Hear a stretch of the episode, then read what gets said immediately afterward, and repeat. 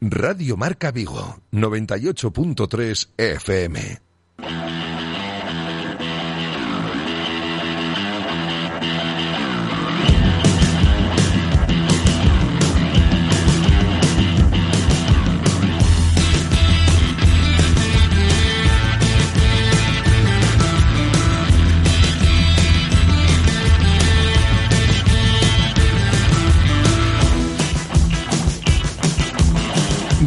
Marca Vigo. José Ribeiro.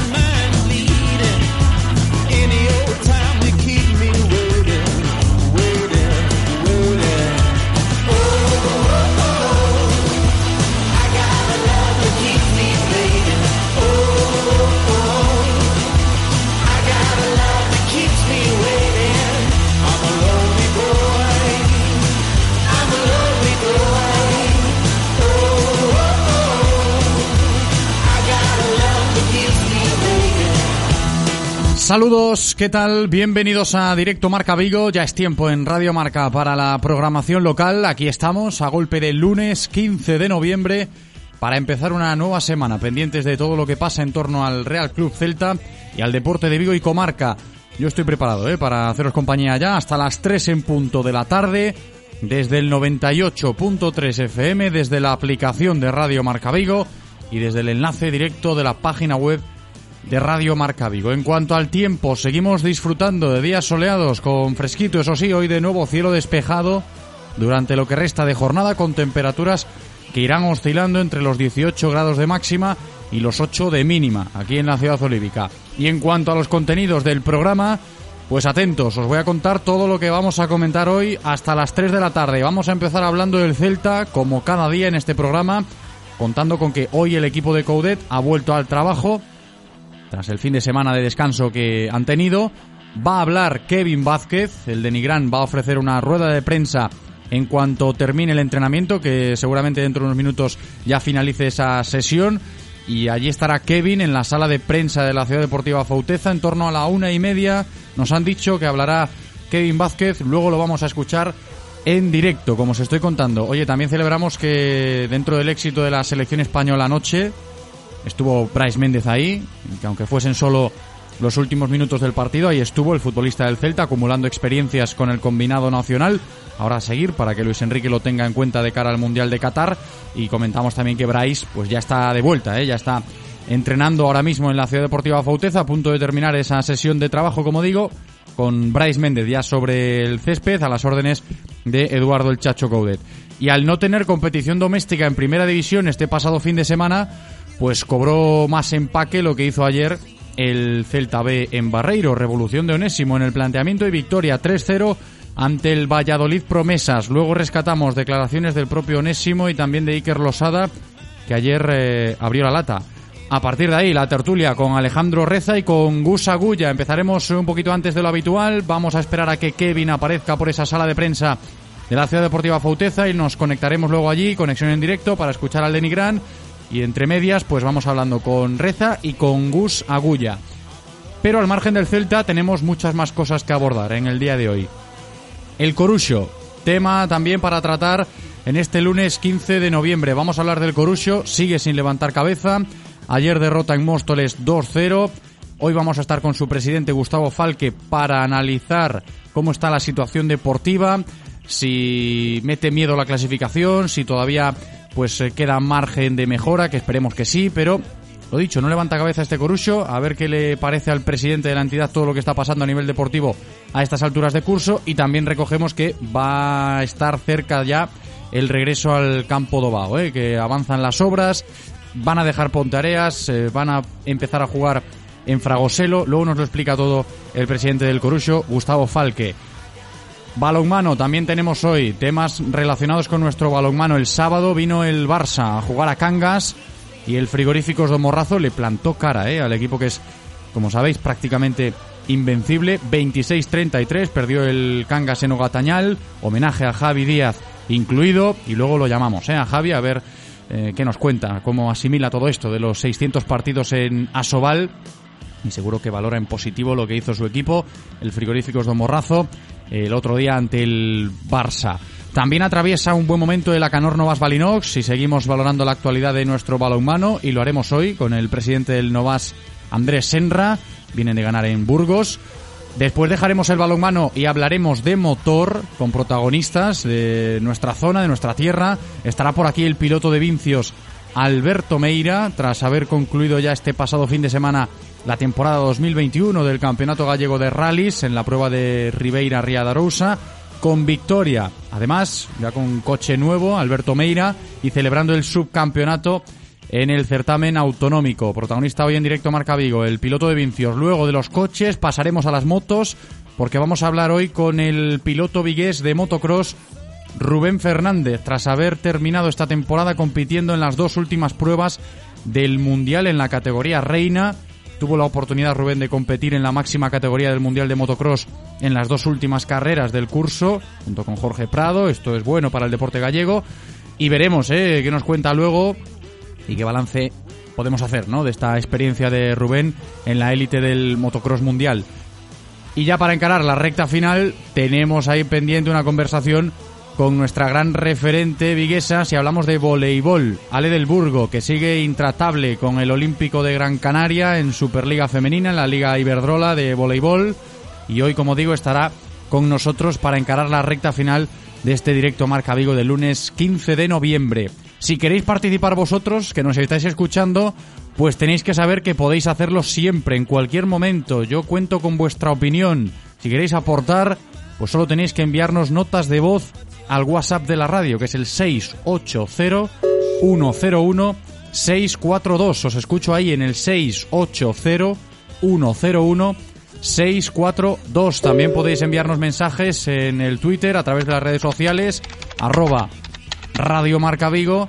Y también os tengo que decir que la línea telefónica está siempre operativa por si queréis llamarnos por teléfono, por si tenéis alguna duda, queréis eh, realizar cualquier consulta, ahí está la línea 986 43 6838 986 43 6838 Bienvenido Andrés, está preparado ya en la cabina técnica para comenzar este nuevo programa. Yo solo espero que vosotros también lo estéis. Directo Marca Vigo. Comenzamos.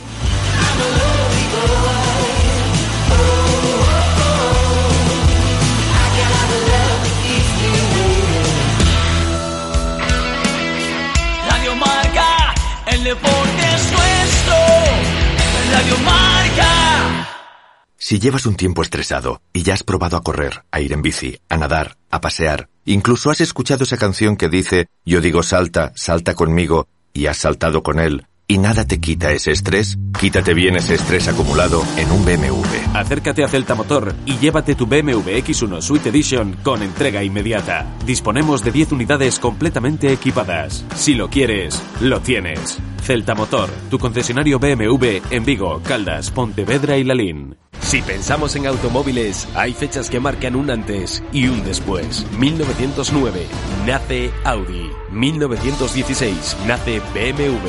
1926 nace Mercedes-Benz. 1982 nace Autorosas. Llegamos con la intención de ofrecerte la mejor experiencia automovilística con una amplia selección de marcas premium para que vivas y sientas la conducción. Autorosas. Ahora más que nunca seguimos apoyando el deporte vigués. Autorosas. Disfruta conduciendo. Si estás buscando automóvil de ocasión, llega la oportunidad que estabas esperando. Ven a Cara Outlet Vigo en el IFEBI y encuentra entre cerca de 700 vehículos el modelo que necesitas. Turismo, todoterreno, familiares, deportivos. Aprovecha el destocaje final de año de los concesionarios oficiales y benefíciate de los más espectaculares descuentos. Del 19 al 21 de noviembre, tu coche de ocasión está en el IFEBI. Cara Outlet Vigo, tu mejor opción de compra. ¿Quieres dar tu opinión en Radio Marca Vigo? Envía tus notas de audio a nuestro WhatsApp 680-101-642. Participa con nosotros.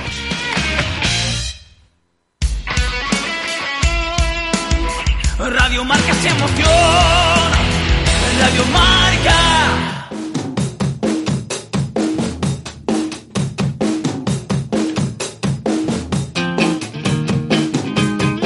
Directo Marca Vigo. José Ribeiro.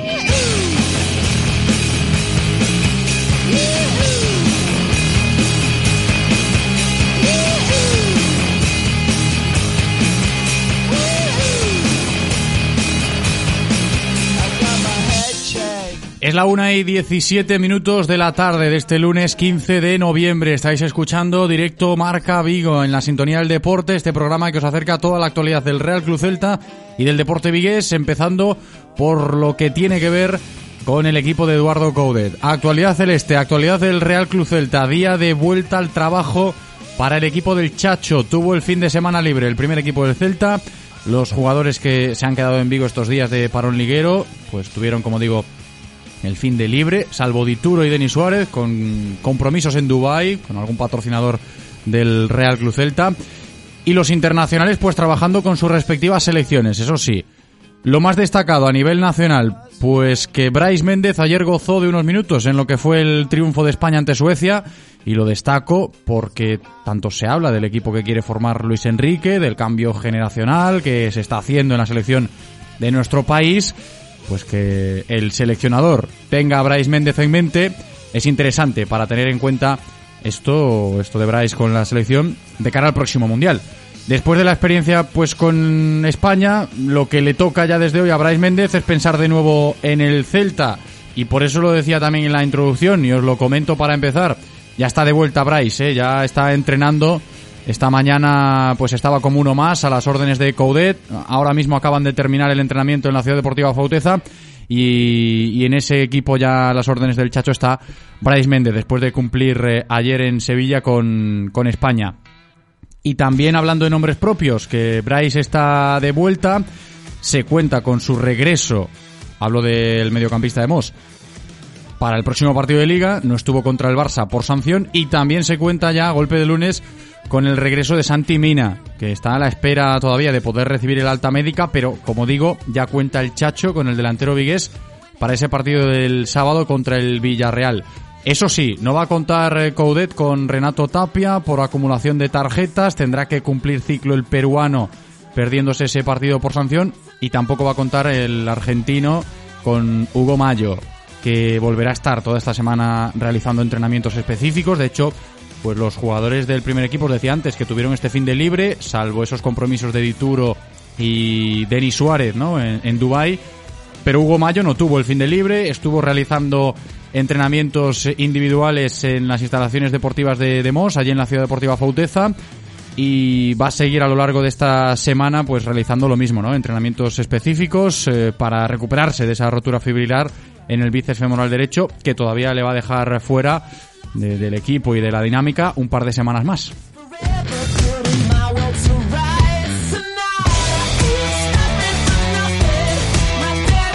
Y ante la baja de Hugo Mayo, pues vuelve a emerger con fuerza el nombre de Kevin Vázquez. Va a hablar en rueda de prensa dentro de unos minutos. El lateral derecho de Nigrán va a ser titular estos próximos partidos Kevin.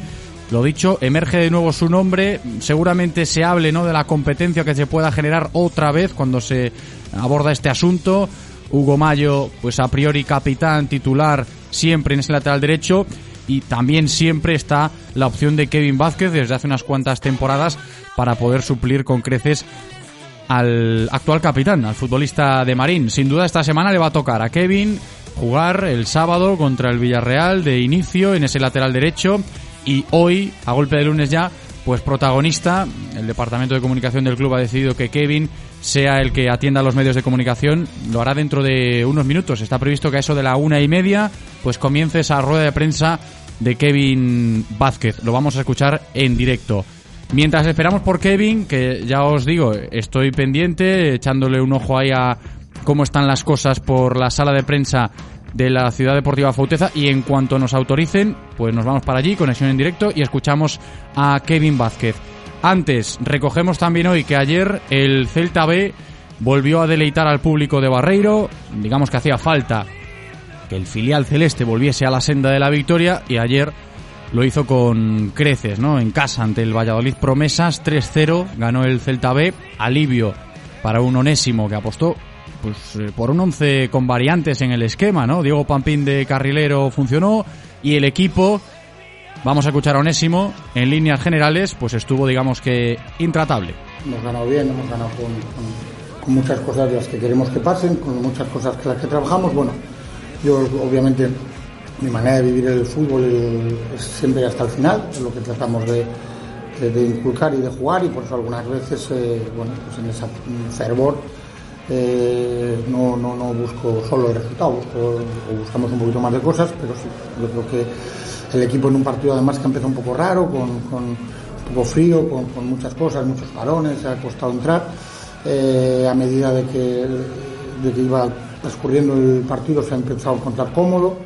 Eh, hemos filtrado bien, hemos llegado bien por fuera, trabajando con muchas cosas lo que hemos trabajado. Quizá, bueno, lo de siempre, hemos tenido muchas opciones de decidir un poquito mejor pero sí es cierto que hoy, a diferencia de otros días, pues, eh, de, las tres, cuatro, cinco primeras ocasiones claras de gol que hemos tenido, hemos hecho dos. Entonces eso siempre ayuda un poco. Pues esas eran las palabras de Onésimo ayer tras eh, la victoria del Celta B en Barreiro 3-0 ante el Valladolid Promesas. También rescatamos declaraciones de Iker Losada que abrió el marcador, sigue sumando goles el canterano de Catoira y ayer, reconocía que hacía mucha falta esa victoria, además de esa forma tan contundente. Sí, nos hacía falta también, estábamos jugando muy bien, solo que nos hacía falta eh, rematar las jugadas, acabarlas y yo creo que hoy con, este, con estos tres goles pues nos vino bien. Eh, ya desde el juvenil ya jugaba más o menos en esa posición y pues muy cómodo, muy contento por, por la aportación, sobre todo por el gol y, y nada, que súper contento. Palabras de Iker Losada. Esto con respecto al Celta B y la victoria de ayer en Barreiro ante el filial del Real Valladolid. Vamos a seguir avanzando porque en breve comenzará la rueda de prensa de Kevin Vázquez. La escucharemos en directo desde la sala de prensa de la Ciudad Deportiva Fauteza porque ya ha terminado de entrenar el primer equipo a las órdenes de Coudet y falta por escuchar lo que diga el lateral derecho de Nigrán, que esta semana va a ser protagonista porque todo hace indicar, debido a lo de Hugo Mayo y, y cómo está siendo la trayectoria del equipo, pues que va a ser titular, ¿no? El próximo sábado contra el Villarreal. Lo dicho, el protagonismo para Kevin. Cuando aparezca por esa sala de prensa, lo vamos a escuchar. Mientras tanto, os decía, seguimos avanzando con más voces en el programa para seguir hablando de la actualidad del Celta con Gus Agulla y con Alejandro Reza.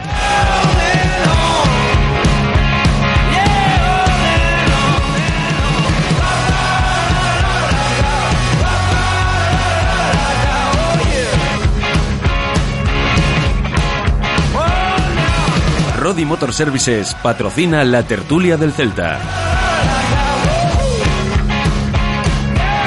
Como os decía, vamos a ir empezando la tertulia para seguir hablando del Celta mientras esperamos por Kevin y cuando esté Kevin Vázquez preparado y sentado delante de los micrófonos, escuchamos la rueda de prensa y luego continuamos. Alejandro Reza ya está por aquí preparado. ¿Qué tal? ¿Cómo estás, Reza? ¿Qué tal? ¿Cómo estamos? Muy buenas. Muy buenas. También dentro de un ratito vamos a saludar a Gus Agulla. Me dice que ya está preparado también Gus. Hola Gus, ¿qué tal? ¿Qué, tal, José Alex? Muy buenas. ¿Cómo estás, hombre? Pues aquí todo en orden, ¿no? Para seguir hablando del Celta, como decía, mientras esperamos por Kevin, porque, a ver, lógicamente, pues puede interpretarse esta semana como la semana de Kevin o del resurgir de Kevin otra vez, por lo de Hugo Mayo, y habrá que tantear, ¿no? Esa, esa competencia, porque no, es algo nuevo tampoco, Alex.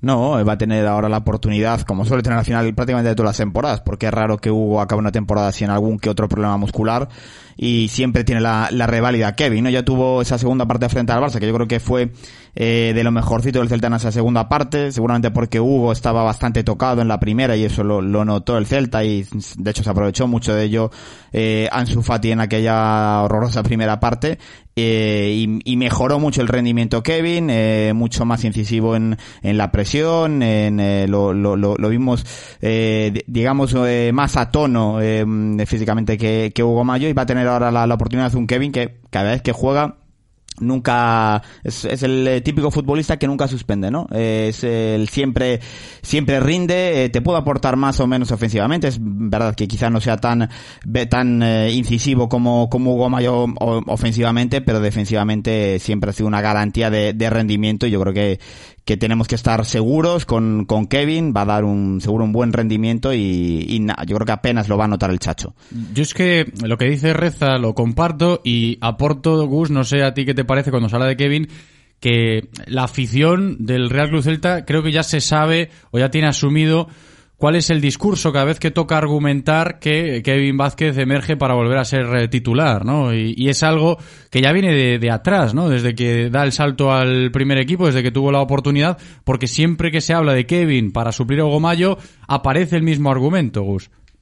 Sí, siempre decimos lo mismo, pero es que al final es, es, eso, es perfecto, es la definición del cumplidor total y absoluto. Y no está en una situación nada cómoda, ¿no? Porque digamos que por delante tiene a Hugo Mayo, un buen clubman, más de 300 partidos con el equipo, eh, capitán y camino de, de, incluso tener posibilidad de, de batir récords históricos. Y justo por detrás viene probablemente el niño mimado, entre comillas, de la cantera, el ojito derecho de muchos, entre los que me incluyo, que es, que es Carreira, que lo tenemos ahora en el Mirandés. Así que Vemos a Kevin en una situación así un poco complicado, que todo el mundo más o menos ha asumido que, que, que, es el suplente, quitando en esos momentos, sobre todo al inicio de la temporada pasada, en la que Hugo Mayo no estaba precisamente al nivel, como prácticamente el resto de sus compañeros. Muy poca gente pide la, la titularidad de Kevin, pero, pero es un tipo que, que se ha trabajado en Barreiro la oportunidad de, de jugar en Primera División y que, que, desde luego ha ayudado. No sé si algún día pegará ese saltito, conseguirá la titularidad y, y, y pegará ese pequeño paso adelante que le transforme en un titular de, primera división, pero como mínimo es un tipo que, que está ayudando, que siempre ha cumplido, que siempre ha trabajado, que no te va a hacer probablemente un partido de 10, pero que siempre está ahí cada vez que se le ha hecho falta, muy pocos malos partidos o desastrosos partidos le puede recordar a, a, Kevin y que sabe que probablemente, por desgracia para él, vuelva al banquillo cuando, cuando Hugo esté disponible, pero siempre responde y bueno, y a veces yo personalmente da la sensación que lo miro con un poco de pena, ¿no? Que da la sensación de que, joder, que bien me viene tener que venir aquí, saber que me va a responder, pero también miro para él y a su carrera y digo, tiene derecho a intentar probar eh, si es titular en primera división. Si no puede ser aquí, tendrá que ser en otro equipo, pero tiene ese derecho a, a probar y a, y a intentarlo. Y aquí, pues por suerte o por desgracia, porque tiene a Hugo por delante y tiene Carrera por detrás, probablemente lo tenga muy difícil. Yo creo que hablará de esto, ¿no, Kevin? Cuando podamos escucharle ahora, cuando empiece la rueda de prensa del lateral de Nigrán, este tema saldrá, Reza. Sí, siempre eh, se le pregunta cada vez que da que le toca ser titular, habitualmente le, también da, da rueda de, de, prensa porque al final es quizá la, la, la, noticia de la semana, la principal novedad de la, de la semana. Bueno, él siempre responde como si de forma muy políticamente correcta, siempre, bueno, eh, da, tira de los recursos eh, más manidos en las ruedas de prensa de los de los futbolistas y, y es consciente, yo, es el que el, el, primero que es consciente de que tiene ese papel, como decía Gus, un papel fastidiado, un papel eh, que lo obliga a estar siempre preparado, pero en segunda línea, nunca es cuando empiezan las temporadas, nunca parte con la vitola de, de titular. Y ahora claro, como decía Gus, se le ha juntado la, la mala suerte de que quizá el, el canterano que más está pujando, el, el, el canterano el que más esperanzas hay depositadas, que es Sergio Carreira, que está haciendo una buena temporada en el Mirandés, que está yendo con la selección sub-21, pues que está apretando detrás y imagino que es consciente Kevin de que tarde o temprano, y quizá ya sea eh, más, más temprano que tarde, la, la, próxima temporada seguramente, a Carreira ya le toque dar el salto al, al, primer equipo y seguramente formar parte de a todos los efectos de la primera plantilla del, del Celta. Ya, ya es mala suerte que justamente de, de las mayores producciones de, de, canteranos en el Celta son casi siempre en el lateral siempre, derecho, ¿no? Siempre, es, yo no sé qué pasa, eso, no sé, eso también una, es recurrente. Hay como una formación, no, no, no es, es, es curioso, ¿no? En cambio, en el lateral izquierdo aquello es un páramo, ¿no? Ahora sí que hay algún juvenil eh, que está haciendo buenos partidos, hay algún jugador de la cantera, pero todavía algo abajo que sí que está demostrando cierto punch por el lateral izquierdo, todo, pero todavía lejos, ¿no? De un rendimiento potencial para, para el primer equipo.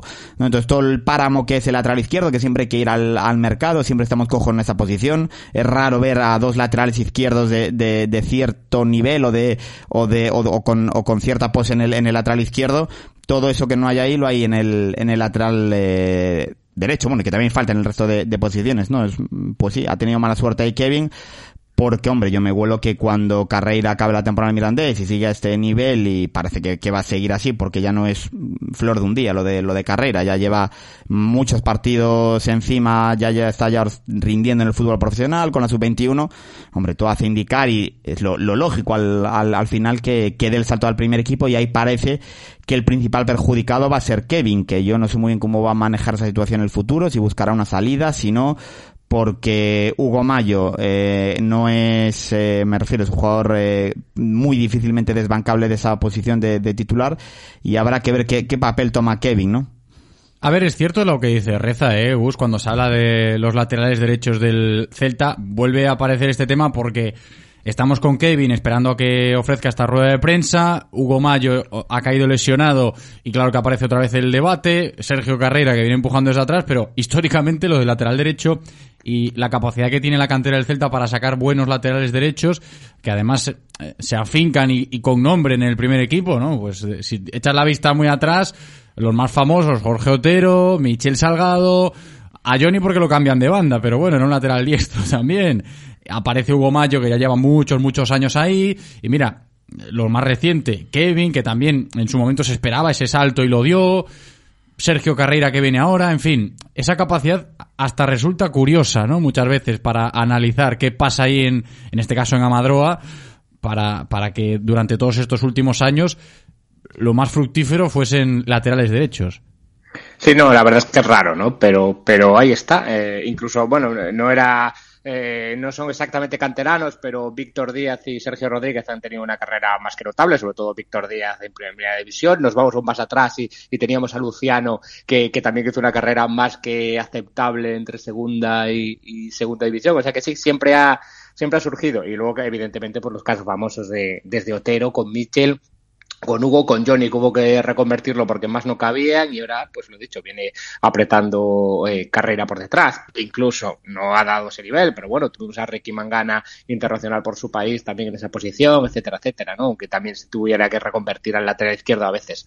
Es curioso porque siempre se leen de ahí y no nos salen los zurdos o no salen en otras posiciones, pero, pero no sé por qué ha pasado desde hace muchos años y esa posición pues está siempre muy, muy bien cubierta. No sé si es simplemente casualidad o ya no me puedo creer la casualidad después de sacar eso a, dos internacionales, y tres si contamos a carrera, aunque no ha sido absoluto evidentemente, y, evidentemente pues, pues es curioso, ¿no? Pero bueno, mientras sigan surgiendo posiciones, mientras sigan surgiendo jugadores, perdón, en esa posición, pues bueno será, por lo menos vamos a ahorrar ahí unos euros. Lo que pasa que a veces se nos acumulan, como ahora mismo, con probablemente la temporada que viene, como decía Alex, con Hugo, con Kevin y con Carreira, y, y en otras temporadas, pues con Hugo y con Johnny, que, hubo que reconvertirlo a ese lateral izquierdo, que ya se ha quedado per secula seculorum, porque ya prácticamente no juega por la derecha nunca y, y, y, se nos han acumulado demasiados a la vez, ¿no? Si pudieran espaciarlos un poquito más, pues los disfrutaríamos mejor.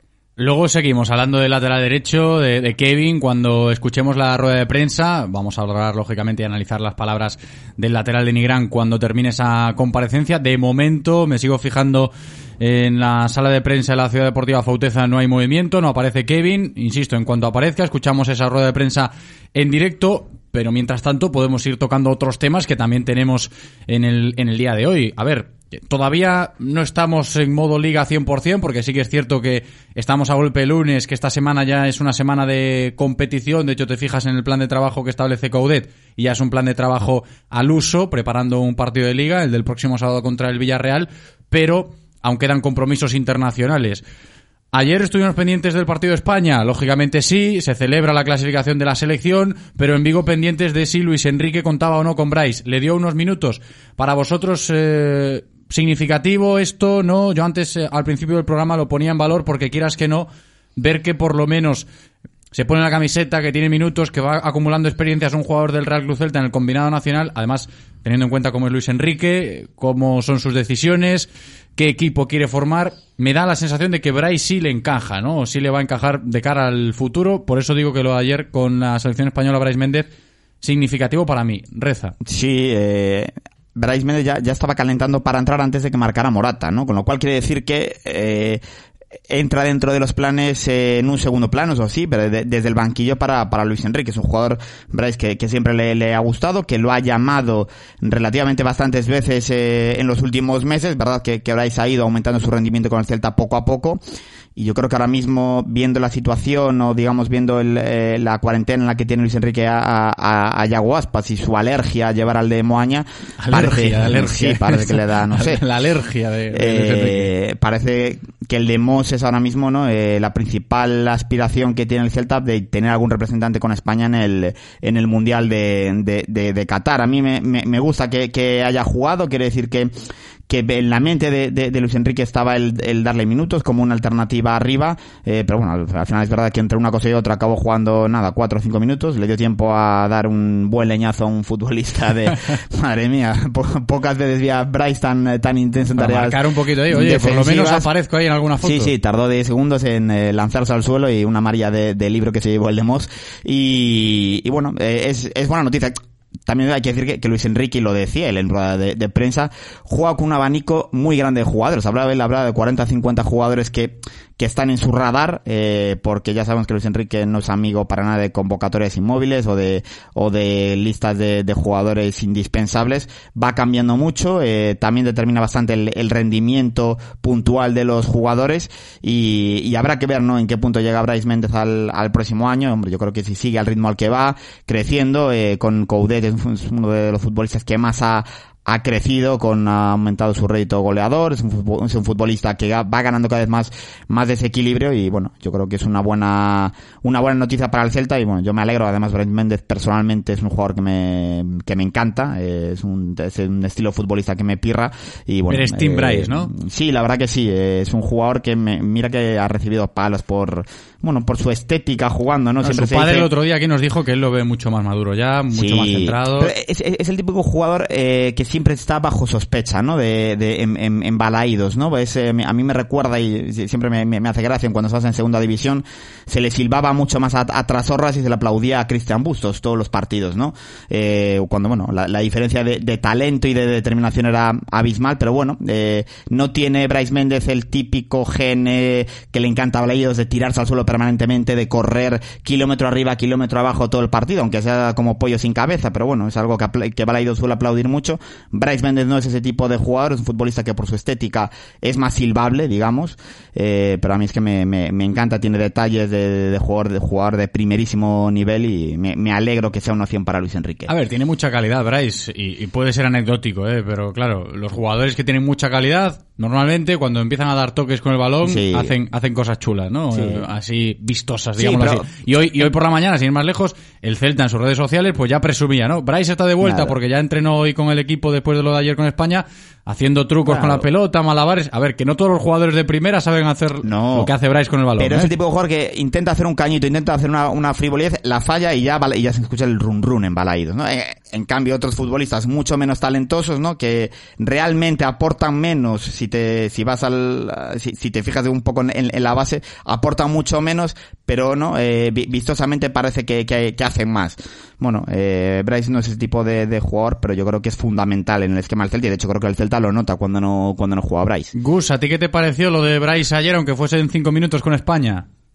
Hombre, eh, yo que también soy del Team Bryce, eh, por lo menos, como vosotros, lo pongo en consideración de que, de que está en la cabeza de Luis Enrique. No es la primera opción, evidentemente, hay muchas bajas, no fue convocado directamente, sino que vino por, la lesión de, un compañero y probablemente cuando esté Pedri o ya veremos esa explosión de Nico que sabemos que a Lucho le gusta mirar bastante para Barcelona, etcétera, etcétera. Evidentemente no es la primera opción y probablemente ahora mismo está bien que no sea la primera opción porque quizá no está haciendo la misma temporada que, el año pasado. Pero Lucho sabemos que es un hombre que más o menos se mueve por futbolistas de, de su gusto, que quizá no tenga que mirar exclusivamente el rendimiento individual eh, de cada futbolista en ese momento, ¿no? Que quizá no estás en tu mejor momento de forma, pero sí es un futbolista que, que gusta mucho, es evidente, porque prácticamente lo llevó con 15 partidos en primera división ya, ya, ya la selección, o sea, es un futbolista que, le entra por los ojos y que ayer en un partido en el que te estás jugando literalmente la vida, eh, como decía Reza, en ese momento iban 0-0, eh, un gol de, de Suecia te mandaba la repesca y dejaba una situación realmente complicada a la selección y a los Enrique. Pues en un partido de, esas características tiras y, apuestas por Bryce. Eso es que lo tiene en la cabeza, que es uno de esos centrocampistas con los que, con los que cuenta, lo que para que probablemente no entre entre los seis primeros ahora mismo, pero bueno, tiene año y pico por delante para sí entrar entre los seis primeros, eh, para poder ir a, ir a, Qatar y, y, yo creo que será la mejor de las señales, porque significa que, que ha vuelto a ese rendimiento espectacular que tuvo la temporada pasada y que cada vez a Lucho le sea más complicado eh, llevar a otra gente por delante de él. Sobre todo, Gus, lo que decía Rez antes también, hablando de Bryce Méndez, que mm, haya disfrutado, porque seguro que disfrutó, ¿no? De, estos días con la selección española de nuevo y que él también se sienta dentro de los planes de Luis Enrique.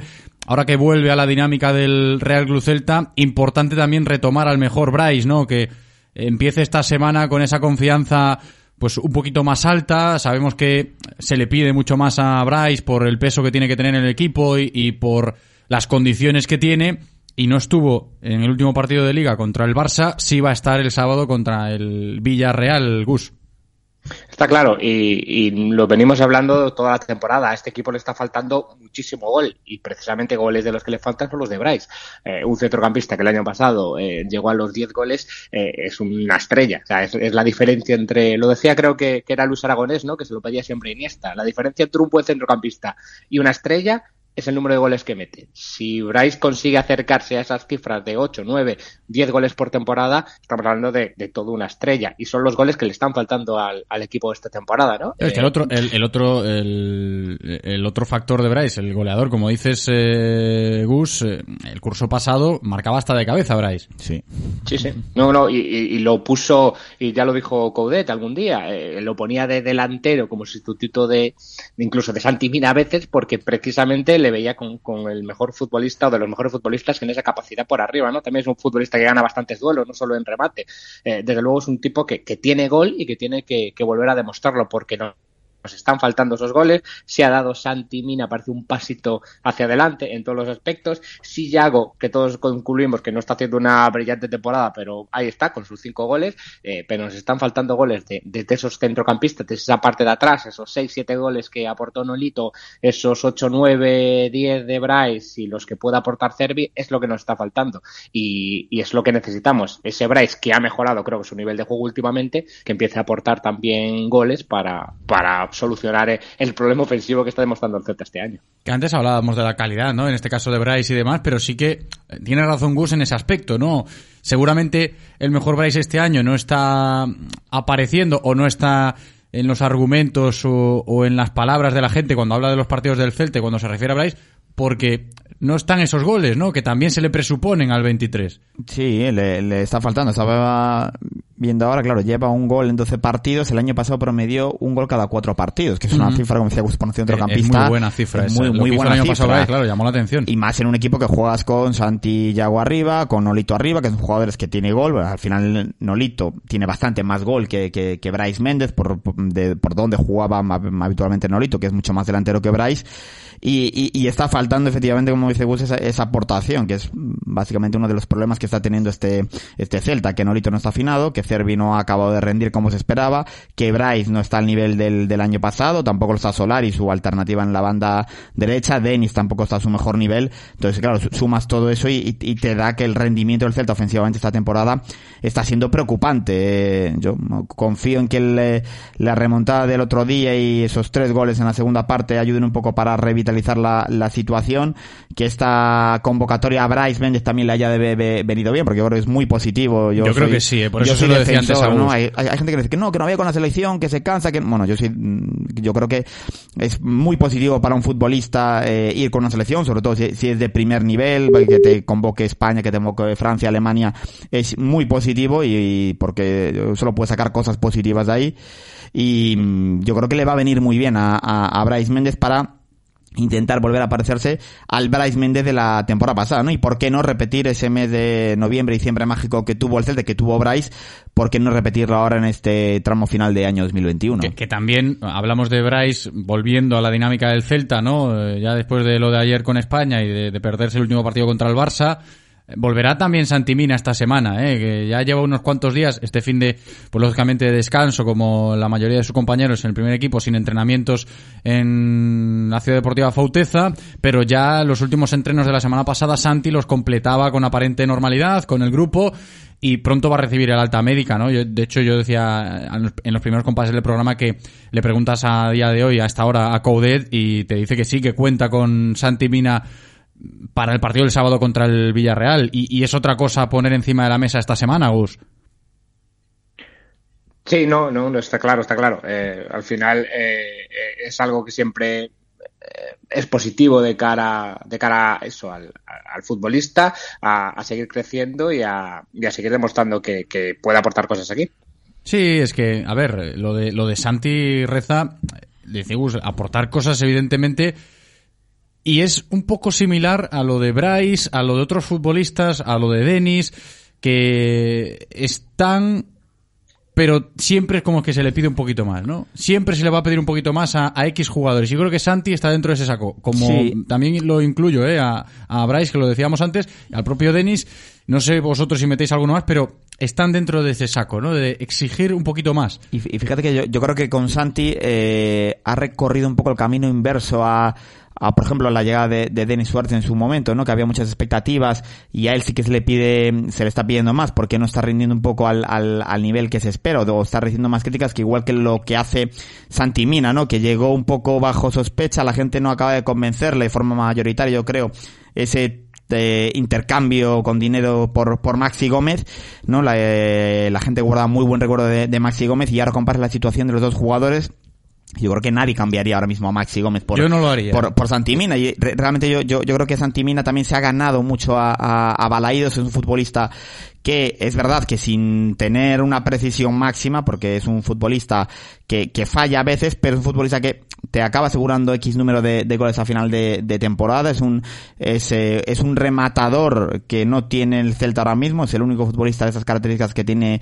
que tiene Coudet, y, y su rendimiento está, está ahí, eh, me de hecho yo creo que el Celta notó y mucho su baja eh, la semana pasada frente al Fútbol Club Barcelona, porque Gallardo no es ni mucho menos ese tipo de, de jugador, eh, no es la referencia ofensiva que siempre marca Santimina, al final Santi fija mucho a los centrales, cosa que ayuda a Bryce, ayuda a Nolito, ayuda a, a Yago, y, es un jugador que, es una referencia permanente en el, en el área, y bueno, podrá estar más o menos acertado de, de cara a gol, pero tienes asegurado siempre esa pelea que tiene arriba, pelear todos los balones por arriba, es un incordia para los centrales, físicamente es un portento, y, yo creo que de eso lo, aprovecha mucho Coudet y lo echa mucho en falta el Chacho cuando, cuando no está, como la jornada pasando. Yo, yo creo que Santimina sí que cuenta eh, es ese grupo de canteranos que ahora mismo cuenta con el beneplácito de, de Balaidos, a pesar de que su llegada produjo cierto ruido. Sí, ¿Cómo que le costó? ¿no? Por eso decía yo antes. Le costó entrar en los ojos del, a los ojos del, celtismo. Además, hay que recordar que su marcha no estuvo sienta de, de polémica con aquellas declaraciones, ¿no? Aquel trasvase al, al Valencia mm, con el pago de los 10 millones. Eh, bueno, su vuelta siempre fue vista un poco con reticencia y ahora yo creo que, que prácticamente la, la, mayoría del celtismo estará de acuerdo en que Santimina es indispensable en ese Celta, que Santimina está rindiendo a un muy buen nivel, a un buen, buen, muy buen nivel y yo creo que es un fijo de, sin lugar a dudas y un jugador indispensable en el esquema del Chacho. Sí, que ya golpe de lunes, como decíamos, contamos, ¿no? Con el regreso de Santimina esta semana, Gus. Sí, eh, al final, eh, un poco lo que hablábamos, las expectativas son importantes en el fútbol y las expectativas que tenía eh, esta afición con Denis no son las mismas que tenía con Santi y, al final quizá puedas decir que su rendimiento es moderadamente parecido, pero claro, eh, Denis probablemente sea inferior al que, al que mucha gente quería y el de Santi al contrario, ¿no? Eh, lo que decíamos, no es un jugador que técnicamente aporte, a mí a veces me desespera cómo controla, cómo devuelve balones, sobre todo, claro, lo comparas con, con gente como Bryce, gente como Santi, o gente como Yago, perdón, con el que está rodeado, y la diferencia es gigante, ¿no? Pero luego está ahí, y aparte de, de su descomunal trabajo, de la presión que hace, de que siempre está ahí, de, de lo que desahoga el equipo mucho valor largo, etcétera, etcétera que todo eso es muy bueno y, hay que valorarlo, pero luego ahí están los números. ¿eh? Eh, la temporada pasada, 12 goles, que lo decimos como muy fácil y, y si nos vamos a comparar con las superestrellas eh, mundiales, pues, pues es eh, evidentemente una cifra casi baja, ¿no? Casi nos hemos acostumbrado a que los delanteros tengan que meter 25 goles para hacer una brillante temporada, pero ni mucho menos. No hay que irse tan atrás para haber matado porque delanteros del Celta metieran 12 goles en, en una temporada. Así que las cifras son más que positivas, son más más que positivas las de, las de esta temporada, aparte de todo lo que aporta. Así que eh, al final no sé qué tiene, eh, nació con gol, eh, es, un, es un tipo que técnicamente le faltan muchas cosas, que tampoco es el más rápido del mundo, que tampoco es el mejor rematador del mundo, pero ahí está, ahí está siempre, aportando, ayudando y sobre todo metiendo goles. Así que evidentemente creo que, que es eh, titular indiscutible en este equipo hasta que veremos si, si eh, de verdad ha sido el resurgimiento de Yago ese último partido. hasta ese día estaba siendo el mejor futbolista ofensivo del Celta, lo echamos de menos, como acabáis de decir, en el partido contra el Barcelona y, y sin duda creo que todos estaremos contentos sabiendo que, que, puede ser titular o que puede estar cerca de ser titular otra vez. Y, y otra cosa que nos vamos a perder esta semana que vamos a tener que seguir dejando para más adelante es lo de el debate Renato Tapia Beltrán, ¿no? Porque claro, ya se abrió ese melón eh, hace unas cuantas jornadas, ¿no? Cuando vemos que Fran Beltrán está emergiendo, que está ganando confianza, que está haciéndose un hueco dentro de los planes eh, de cara, me refiero, de Eduardo el Chacho Coudet. El otro día, el viernes, recibe el galardón que le acredita a Beltrán como el mejor jugador del Celta el pasado mes de octubre. Y habida cuenta de que Renato Tapia, pues para la gran mayoría es un fijo desde que llegó por la temporada que hizo el año pasado, ahora, digo, ya nos hemos dado cuenta de que hace unas eh, cuantas jornadas ese debate se ha abierto, ¿no? Si tiene que estar Beltrán por delante de Tapia, si Tapia ha perdido su sitio con respecto a Beltrán, si pueden jugar los dos juntos, todo esto, ¿no? Pero digo, esta semana lo vamos a tener que ir dejando para más adelante porque cuando vuelva Renato de sus compromisos con Perú, sabe que el sábado contra el Villarreal no va a jugar por sanción. O sea, ese partido contra el Villarreal, Renato no lo va a jugar porque tiene que cumplir ciclo y seguramente sea este asunto para tocar, como digo, más adelante. Pero está, estar está este tema, ¿eh, Reza? A ver, eh, se da la, curiosidad de que me acuerdo de la temporada pasada eh, que venía el Villarreal a Balaidos y era de los primeros partidos que se perdía Tapia eh, con el Chacho, eh, que por aquel entonces Tapia estaba siendo el baluarte defensivo del Celta, estaba rindiendo a un nivel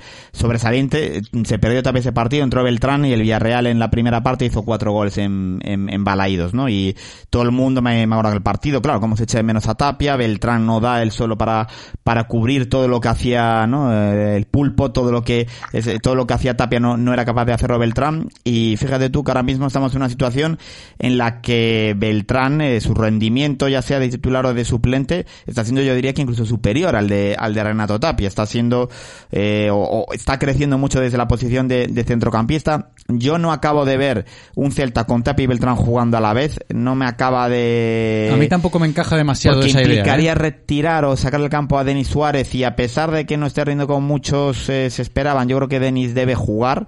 Eh, porque si no el Celta sí que ofensivamente se desconecta absolutamente del, del, del, centro del campo, hay un, es un Celta partido sin Denis Suárez. entiendo yo y yo creo que la principal pugna va a ser de Beltrán con, con Renato Tapia en el, en el pivote. Y ahora parece, es verdad que Renato, Renato no deja de ser un soldado del, del Chacho y es un jugador que le encanta al Chacho, pero Beltrán... Es de estos que decías tú Sí, antes, sí. ¿no?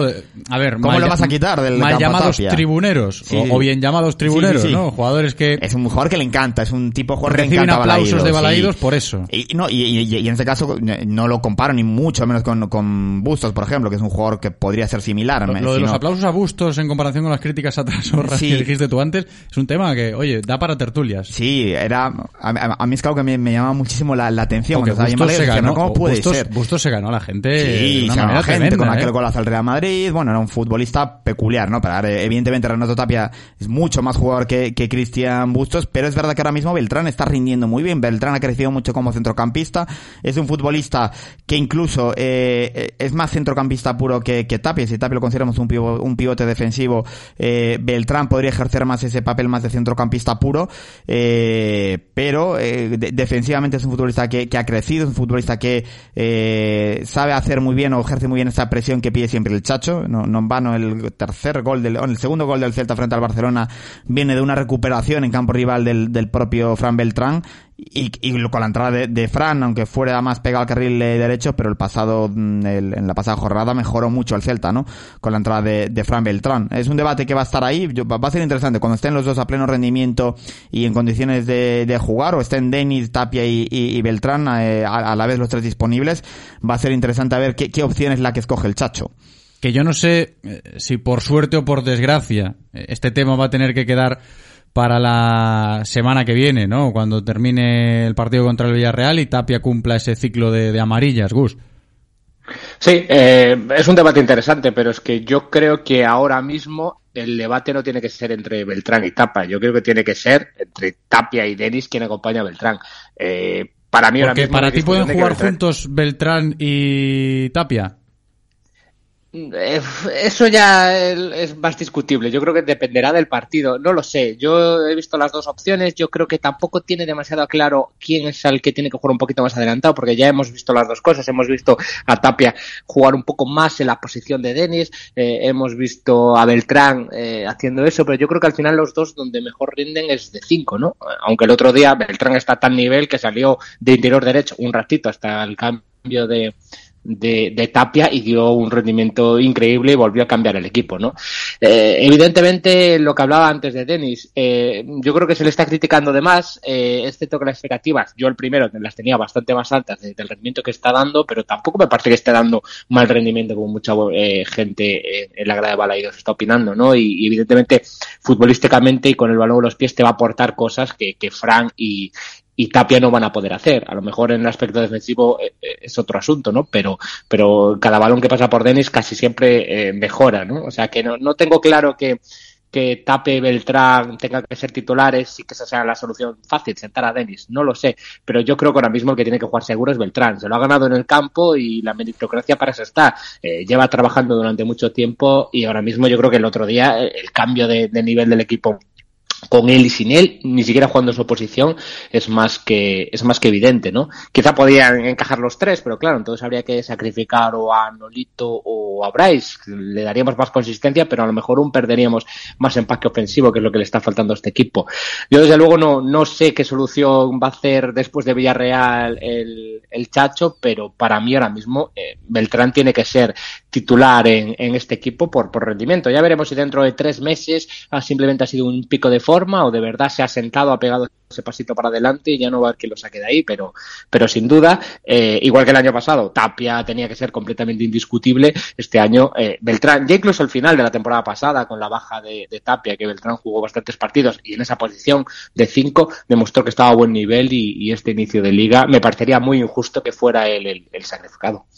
Que va a quedar para más adelante este debate, pero que ya esta semana lo vamos tanteando porque sí que es cierto lo que argumentaba Reza y lo que argumenta Gus acerca de estos dos, ¿no? De, de Fran Beltrán y de Renato Tapia. Va con media hora de retraso lo de la rueda de prensa de Kevin Vázquez, pero me dicen que dentro de, nada, uno o dos minutos sí podremos escuchar ya o, o parece que sí va a estar ya sentado ahí en la sala de prensa de la Ciudad Deportiva Forteza Kevin Vázquez, insisto, con media hora de retraso, pero podremos escuchar al lateral de Nigrán en breve, ¿no? A ver, que esto de los tiempos, pues oye, en casa Celta, Reza, estabas ahí revisando no sé qué, es así, ¿no? Hay que, hay que acostumbrarse. Sí, hombre, ya sabemos que los tiempos en Casa Celta van, parece que sí, parece que no, ahora se, se, se, se retrasa, pero bueno, estamos ya más que acostumbrados, ¿eh? Sí, a ver, a ver qué dice Kevin. Yo creo que, hombre, no distará mucho de lo que decíamos No. al principio de la tertulia, ¿no? Volviendo Es a retomar el tema del, políticamente correcto, del no- lateral derecho de, de Nigrán. No creo que saquemos tampoco muchos titulares, pero bueno, siempre es interesante escuchar hablar a Kevin y más cuando va a ser titular este sábado. A ver, esto de los titulares también, insisto, ¿eh? me estoy fijando en lo de la conexión con la sala de prensa de la Ciudad Deportiva Fauteza. En cuanto esté Kevin hablando, nos vamos para allí en conexión en directo. Todavía parece que, que no está, pero me han dicho que sí, que ya se va a sentar, que va a entrar dentro de nada. Lo, que decíamos antes de los titulares, de si va a dejar o no titulares Kevin en esta, en esta comparecencia.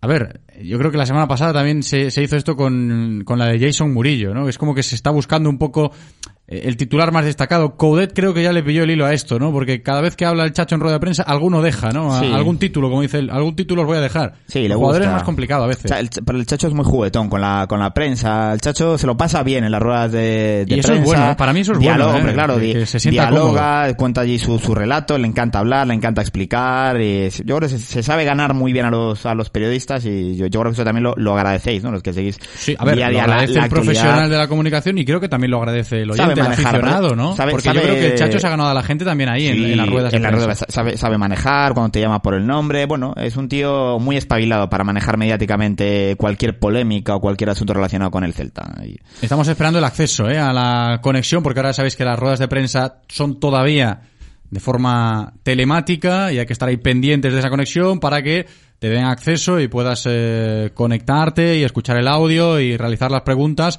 porque también echamos de menos eso, ¿no? Que lo decía Coudet y lo decimos nosotros también ahora, Reza, mientras esperamos por Kevin. Volver a... Volver, ¿no? Decía Coudet, ¿no? Echo de menos a la gente, ¿no? Hablar con la cámara de un ordenador, pues como que no. Sí, bueno, de- yo creo que el Celta debe ser de los pocos clubes que todavía no ha facilitado esa, esa vuelta, ¿no? Porque en la, en la gran mayoría de clubes sí que en las ruedas de prensa diarias sí que se, ya se ha permitido la, la, la vuelta. Hombre, es algo que no tiene mucho sentido en el punto en el que estamos de, de liberación de, de restricciones y viendo la, la vida que se hace por la calle un, un día cualquiera, no tiene ningún tipo de, de sentido no poder ir a una rueda de prensa, ¿no? Con las medidas de seguridad per- eh, pertinentes, evidentemente, pero no, no tiene ningún sentido no poder ir físicamente a una rueda de prensa. Todavía sin gente en esa sala de prensa de la Ciudad Deportiva Fauteza porque hablan de cara al ordenador. Nos vamos para allí, escuchamos en directo a Kevin Vázquez, esa comparecencia. O equipo non encaixou, xogaches contra o Rayo Vallecano, tampouco encaixaches gol, e xogaches a segunda metade contra Barcelona e tampouco encaixaches gol. te has convertido de alguma maneira no talismán do Celta. Crees que é un pouco casualidade ou tamén é fruto do teu traballo? Bueno, creo que tamén ten parte de culpa a casualidade, non? Eh, foron tres partidos, tres encontros que non encaixamos gol cando eu estaba no campo, pero, bueno, gran labor do, de todo o equipo, de Dituro tamén recordo facer un gran partido, sobre todo en, en Pamplona, e, bueno, creo que todo o equipo traballa para non encaixar, da casualidade que neses intres eu estaba no campo. Imagínome que estarás con moitas ganas de seguir teñendo minutos e, e reivindicándote de cara ao próximo partido ante Coudet para poder eh, pelear a titularidade a Hugo Mayo. Sí, bueno, é un traballo que fago dende, dende o día a día, non? Traballar para, para ter minutos, neste caso, pois, podo ter máis opciones a un, ou non estar o, o capitán, e, bueno, pelesaremos para, para facer un gran encontro. Grazas. Vale. Sí. Clemente. Bo día, Kevin. Bo día. Eh, quería preguntarte por un debate Se- se te escucha- que se te escucha fatal, Clemente. O término eh, ¿Se me escucha bien ahora? Fatal. A ver, intenta otra vez. Hola, hola, hola. Vale. Ahora sí. Sí. Vale. No. No, no, no. Pasamos, pasamos al siguiente. Preguntaba por... No. Pasamos al siguiente.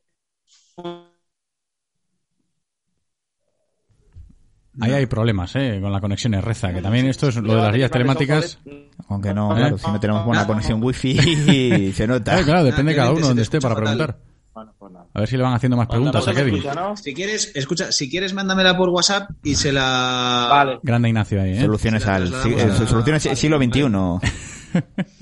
y luego le lee la pregunta. Eh, Víctor. A ver si a Víctor sí que le escuchamos bien.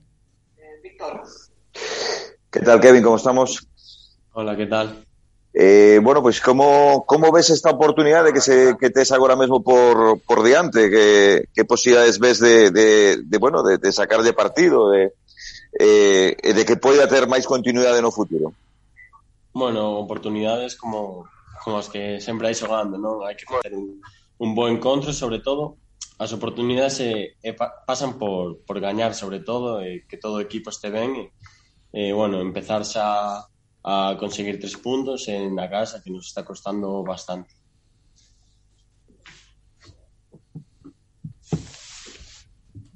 ¿Vale?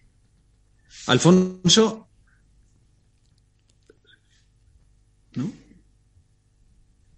Están sembrados hoy con las preguntas, ¿eh? La verdad. Es que, a ver, vamos a ver si Hola, tenemos un poquito más de precisión Buenas ahí. tardes, buenas tardes a todos. Santi Peón, venga. si, me, si me permites, quería hacerte una pregunta un tanto rara, quizá un tanto atípica, ¿no? Eres un futbolista quizá un tanto extraño dentro del futbolista habitual que podemos tener todos en la cabeza.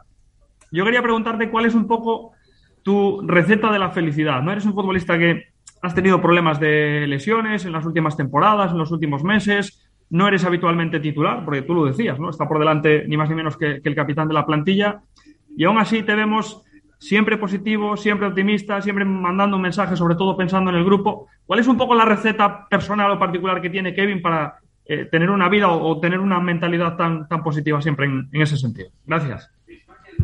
Bueno, no siempre estoy bien. A veces en casa tampoco, tampoco estoy tan bien, pero, pero sí que la gente que me rodea pues me apoya muchísimo y, me ayuda también a desconectar y a salir de, a veces malos momentos. Y creo que como el fútbol es, es un deporte colectivo en este caso, que no solo juegan 11, sino somos plantillas muy grandes que siempre se va a necesitar de todos, pues todos tenemos que sumar. Y muchas veces, pues no estamos donde queremos, pero siempre hay que sumar y arrimar el hombro. Y quería preguntarte también, eh, aprovechando que, aunque con sufrimiento, la selección española ha conseguido la clasificación para el Mundial, con la presencia del doctor Cota, ¿no? que me consta que es una persona muy querida por todos en la selección y también en, el club, en el Celta, y si has tenido la oportunidad o si habéis tenido la oportunidad de, mensar, mensajearos o, charlar algo con, con Bryce por esta clasificación. Sí, bueno, ya estuvieron hoy aquí, ya, ya entrenó Bryce con nosotros y, y Cota también vino, vino por aquí. Y claro que estamos muy felices y no solo por la selección española, sino por, por ellos, ¿no? Que, que nos representan de algún modo. Gracias. Vale, pasamos de Santi a Santi. Pois o segundo Santi quere preguntarche, Kevin, se Eh, o tema un poquinho da, desa, bueno, obviamente esas titularidade, titularidades, suplencia eh, Fran Beltrán conseguiu sair desa suplencia para entrar na titularidade, amosou que con Coudet é posible eh, romper ese once un pouco que tiña el fixo supoño que iso tamén, de algún xeito anima ao resto, non? O resto da xente que está despelexando para entrar nese once, non? Sí, claro, isto é moi cambiante, non? Non, non sempre é dous máis, dous máis dous e catro, non? Ás veces, pois, fai, fanse combinacións eh, distintas. Eh, neste caso, Fran, que non estaba contando habitualmente o principio de, da tempada, pois agora está gañando protagonismo, está a facer pois moi ben. O outro día, xa 45 minutos, eh, o equipo cambia tamén, non? Eso fala tamén do, do bo traballo que está a facer el como, como profesional e tamén das oportunidades que nos, que nos está a ofrecer pois, pois Cudet. Uh -huh. Eh, afrontamos unha tempada un pouco extraña a nivel de renovacións, xa sabes que acabades moitos o, os contratos o ano que ven. Non sei no teu caso particular como o tomas, o tomas con calma, tamén tendo en conta este papel que ves tendo de, de suplente de Hugo nestes últimos anos. Como plantexas ti esta, esta cuestión? Bueno, eu os temas eses pois prefiro deixalos po, po meu asente, non? Que é o que traballa niso. Eu quero centrarme só, só no fútbol e agora mesmo no, no partido que ven contra, contra o Villarreal. Non son temas que, que me gustan a mí plantexar. De acordo, graciñas, que vale. Grazas. Vale, Jaime. Hola, Jaime. Sí, ah, vale. hola, hola, Kevin, ¿qué tal? Hola, ¿qué tal? Que tal? Eh, preocupan vos os resultados eh, que levades acadados en Balaídos? Bueno, creo que preocupar non sei se a palabra, pero sí que amolan un pouco, non? Creo que estamos facendo en casa, sobre todo, ao meu parecer, mellor fútbol que afora e non están chegando resultados. Eh, esperemos que co Villarreal cambie esa dinámica de resultados, sobre todo, eh, bueno, despois de, do, da segunda metade contra o Barça, pois, pois que nos dé ese plus de, de sair a gañar contra, contra o Villarreal. Uh -huh. O xoves eh, hai sorteo de, de Copa do Rei, non sei se é unha competición que vos ilusiona moito ou pola situación na que estades agora na Liga, pois é eh, mellor centrarse na, na competición regular. Bueno, creo que, que todo que ven para xogar eh, está ben, non? Tampouco unha liga regular, somos moitos xogadores en plantilla, e, e cunha competición extra como a Copa do Rei creo que non, non nos vai afectar, non? creo que podemos collela con forza, pois esperemos sacarnos a espiña do, do ano pasado que, que non o fixemos nada ben, que, que nos desilusionou moitísimo. E, e eu, particularmente, pois é unha competición que, que me gusta moito. Muy bien, gracias. Vale. Gracias. Vale, la pregunta de Clemente Garrido era eh, sobre el debate que abrió Coudet al término del partido contra el Barça re respecto al precio de las entradas, si crees que el club debería hacer un mayor esfuerzo posible para intentar llenar balaídos cada jornada. Bueno, creo que está na man de todos, non? Do club, do, de todo o que engloba pois o Celta, que somos todos, non? Eh, pois non sei se están caras ou baratas, pero bueno, se podía sempre, sempre se poden facer cousas, non? Pa, pa encher o estadio que o que os xogadores queren, non? Queremos pois transmitir ilusión aos, aos aficionados, creo que na segunda metade do, do encontro do Barça, pois a xente pois que puido estar no estadio son partidos que chaman moitísimo e, eh, e que fan afición eh, queremos iso todos os fins de, eh, de semana, non? Queremos que a xente veña e, e se hai que por as cousas máis fácil, pois pois hai que arrimar todos o ombreiro. Vale, non sei sé si se Loreto de la Televisión Gallega tiene alguna pregunta.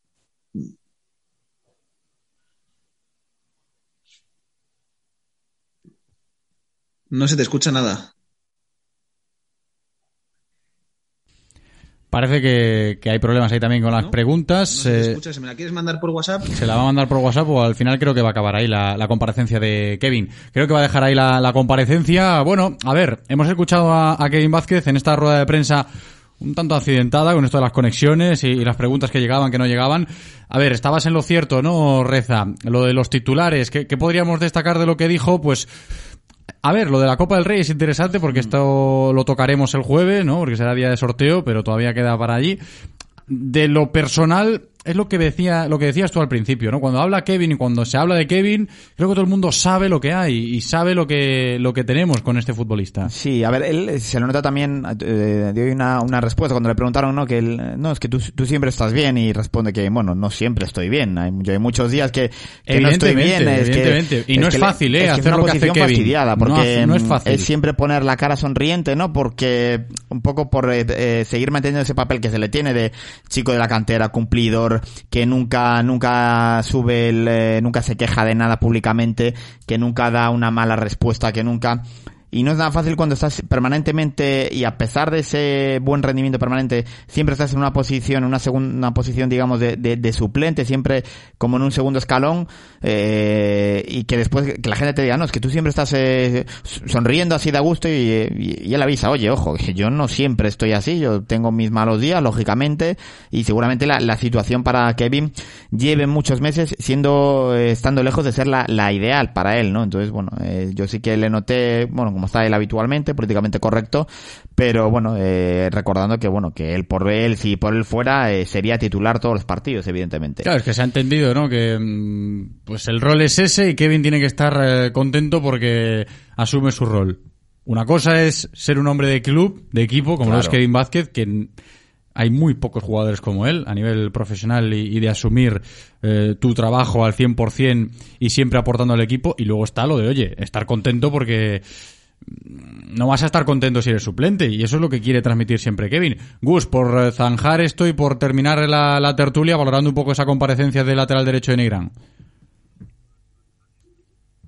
¿Está Gus Agulla por ahí o no? Gus, ¿qué tal?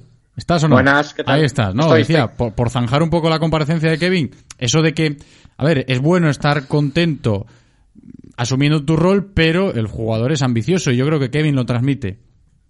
Esa es la clave, ¿no? Eh, un poco lo que comentaba antes, que, que, aquí sabe que va a tener tremendamente difícil eh, ser titular en primera, por lo menos intentarlo, ¿no? Porque eh, ni quitando a lo mejor momentos de, de, hace un par de temporadas y más por lesiones, pero ni, ni en momentos realmente bajos de, de Hugo Mayo prácticamente no, no, tuvo ocasión, o sea que sabe que se tiene que, que conformar con, con, esa Copa del Rey de la que podía hablar o con, o con esos cinco o seis partidos que se puede perder por algún problema muscular y, y alguna lesión a lo largo de, de la temporada, ¿no? Eh, sabe que aquí lo tiene pues realmente difícil y como comentamos antes, viene carrera por detrás, etcétera, etcétera. No, no es una situación cómoda en la que es, porque ni siquiera Hugo Mayo es un futbolista de 33, 34 años, sino que al final tiene un par de años más que, que Kevin. Tampoco hay una diferencia enorme de, de edad. Sabe que aquí lo tiene difícil y que evidentemente para para él, por lo menos intentarlo, eh, debería salir, ¿no? Y a, a, mí me consta que, que, alguna llamada por lo menos tuvo la temporada pasada, al final pues se quedó aquí, eh, probablemente no, no sé si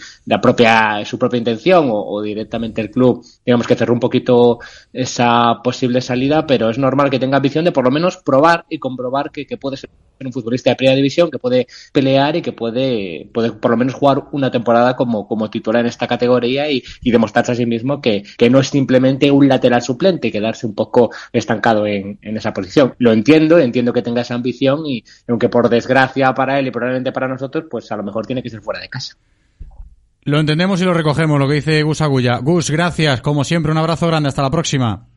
A ti, a vosotros, un abrazo. Y también vamos a despedirnos de Alejandro Reza. Antes, eh, me da tiempo a escuchar un par de oyentes, ¿eh? un par de notas de voz que tenemos en el WhatsApp. Ya sabéis que podéis participar ahí en el 680-101-642. Hola, buenos días. Pues yo creo que estáis equivocados. Aquí el prescindible es Hugo Mayo, que lleva un nivel de de partidos que cuidadito, ¿eh? Eh, los fallos eh, por banda de Hugo Mayo son clamorosos.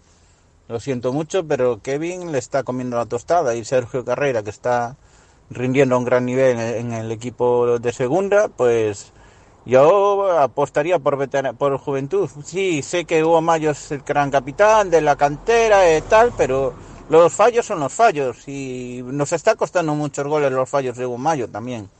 O sea que eh, apostemos por juventud de Kevin, por Carreira, que creo son laterales de, de mucha proyección, y Hugo Mayo o se empieza a buscar a mejorar o que se busque las castañas por otro lado. Venga, felicidades por el programa y a la Celta. Hola, buenas. A ver, quiero opinar un poco sobre el tema Beltrán Tapia, Tapia Beltrán. Para mí Tapia, a mí Tapia me encanta y es inamovible. Pero a su vez reconozco que Beltrán está creciendo muchísimo, es un jugador que, que me gusta y me agrada. Y entonces quiero que juegue también. Y teniendo en cuenta esto y que Bryce no está en su mejor momento, podríamos modificar un poquillo el esquema. Le voy a dar la vuelta al debate. ¿Por qué no quitar a Bryce y poner a Beltrán? Porque yo creo que Beltrán y Tapia, modificando un poquito el esquema, poniendo un 4-4-2 puro o haciendo alguna otra modificación, podrían estar juntos tranquilísimamente. Y sentamos a Denis, que para mí es un pecho frío y como habéis dicho, está decepcionando bastante, a mí por lo menos. Y me chocó esto de que Denis está teniendo un rendimiento moderadamente parecido al de Mina, lo que pasa es que venía con más expectativas, de moderadamente parecido nada de, de moderadamente radicalmente opuesto. Vamos, o sea que a mí Santimina me está sorprendiendo para muy, muy, muy, muy bien y su rendimiento está, pero muy lejos, pero muchísimo de lo que está aportando Denis. Pero vamos, en trabajo, en garra, en todo. Y más mete goles, parece que no, pero al final acaba las temporadas con un buen puñado. Vamos, hombre, a mí comparar el rendimiento de uno y de otro me parece, no sé, un insulto. Opiniones que se respetan, ¿eh? Y la de nuestros oyentes, pues quizás un poquito más. Ahí estaban los oyentes que se animan a participar. Alejandro Reza, muchísimas gracias como siempre. Seguiremos, ¿eh? Hablando del Celta en otras ocasiones, que el programa continúa. Un abrazo, Un abrazo, Reza. ¿Hay algún taller mecánico experto en neumáticos e mantemento a bo prezo? Habelos hailos. Atopei Rodi Motor Services, onde atoparás servizos de calidade ao mellor prezo. Con Rodi Motor Services, los mejores expertos muy cerca de ti y al mejor precio, a Velos Ailos. Infórmate de nuestras promociones en rodi.es. Rodi Motor Services. Motor de confianza. Radio Marca, el deporte es nuestro. Radio Marca. O que teño que facer Lo que tienes que hacer para no tener que ir al mar es acercarte al puesto 66 en el Mercado del Calvario, a pescados y mariscos Loli. Y es que disfrutarás los mejores manjares en pescados y mariscos en tu casa, con calidad y confianza. Y es que si no quedas satisfecho, entregando el producto se cambia o se devuelve el dinero. Pescados y mariscos Loli, puesto 66 en el Mercado del Calvario. Disfruta de un manjar sin tener que ir al mar. Bicycle. Todos los jueves a las 2 y cuarto en Radio Marca Vigo estamos al tanto de la actualidad del ciclismo gallego con Guillermo Janeiro y José Ribeiro. Entrevistas con los mejores ciclistas, repaso de las mejores competiciones y siempre de la mano de la Federación Gallega de Ciclismo.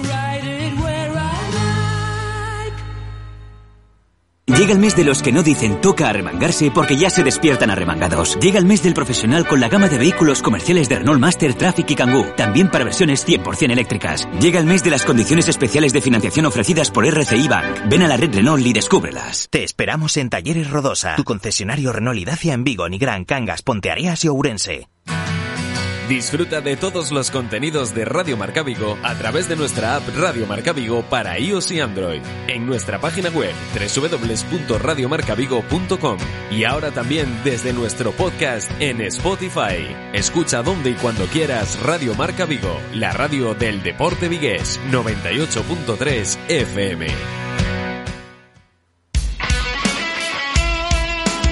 Radio Marca. Radio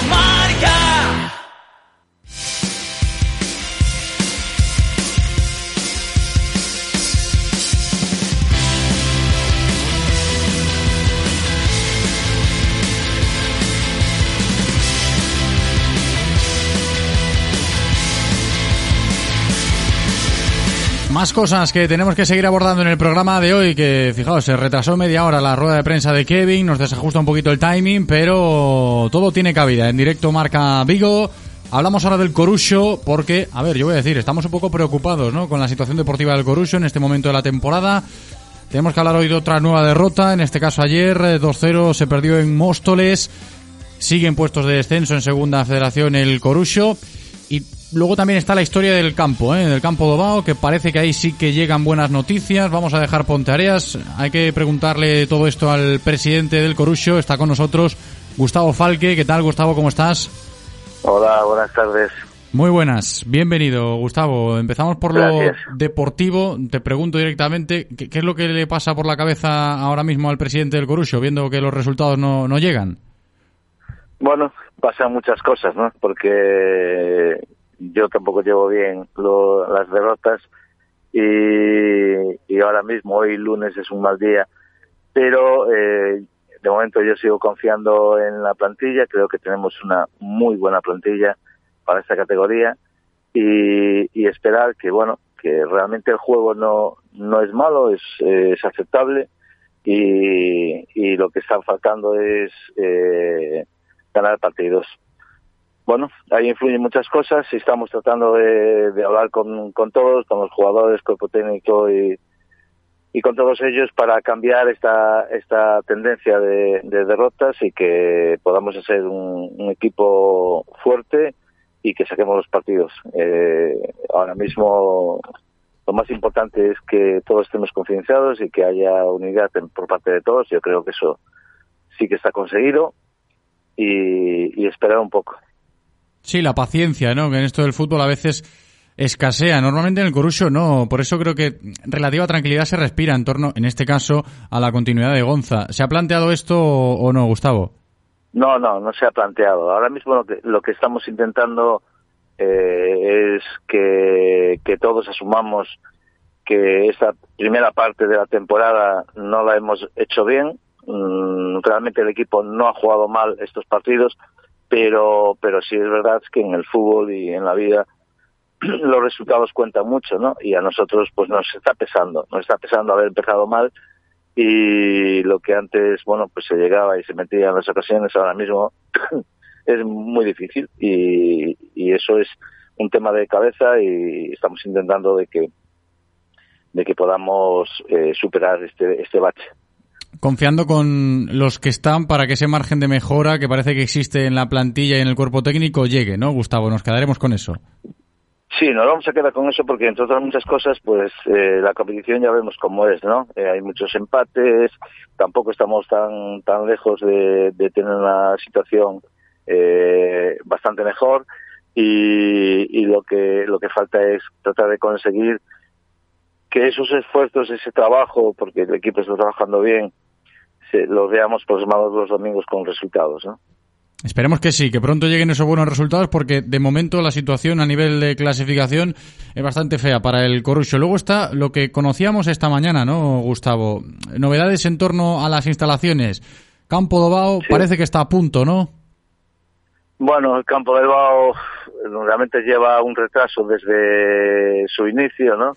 En las excavaciones se tardó mucho tiempo y surgieron problemas y, y claro, eso lo estamos pagando ahora porque realmente nosotros en este mes sí que queríamos ya estar en disposición de poder jugar en el Bao, pero no puede ser hasta enero ya ya no contamos con, con el campo, es una baza muy importante para nosotros y, y creemos que en enero sí que sobre el 19 de enero creo que podemos jugar en casa ya. Esperemos, 19 de enero manejamos esa fecha. Por lo menos las imágenes son alentadoras, aunque vaya con retraso.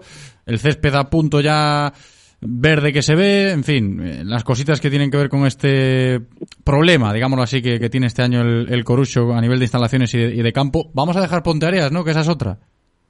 Sí, vamos a dejar Ponteareas porque aunque el campo estaba mal en el mes de agosto, hicimos un tratamiento importante y creíamos que el campo iba a mejorar mucho y por las dimensiones que tiene, pues que nos que nos iría bien, ¿no? Pero al no mejorar el césped y ahora mismo el césped no está bien, es muy difícil controlar el balón, nosotros necesitamos tenerlo y jugar y es una dificultad añadida muy importante. Entonces, pues hemos eh, tomado la decisión de preferir jugar en, en Fragoselo, que es un césped artificial de última generación.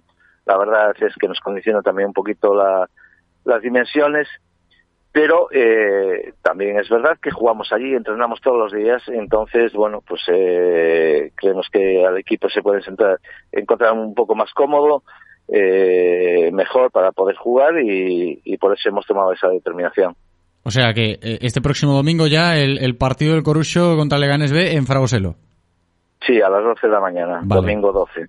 Vale, pues eh, no son pocas las novedades ¿eh? en lo referente al Corucho, que esperemos, como decíamos al principio de la conversación con Gustavo Falque, con su presidente, que pronto levante cabeza y pronto lleguen los buenos resultados. Gustavo, gracias por atendernos, como siempre, un abrazo grande.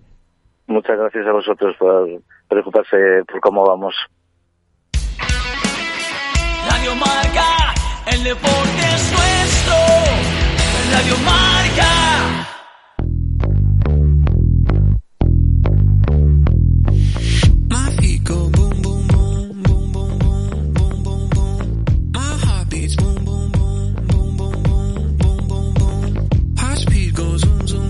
Vamos ahora con balonmano, uno de los focos mediáticos deportivos de este pasado fin de semana. Lo tuvimos de nuevo en Cangas. Vino el Barça a jugar al pabellón de Ogatañal, perdió el frigoríficos do Morrazo, pero cómo le plantó cara ¿eh? al conjunto azulgrana. Sabemos que cuando hablamos del Barça en balonmano ya desde hace unos cuantos años, hablamos de un equipo prácticamente invencible, sobre todo en Liga Asobal, diferencia de presupuesto, de plantilla y de todo.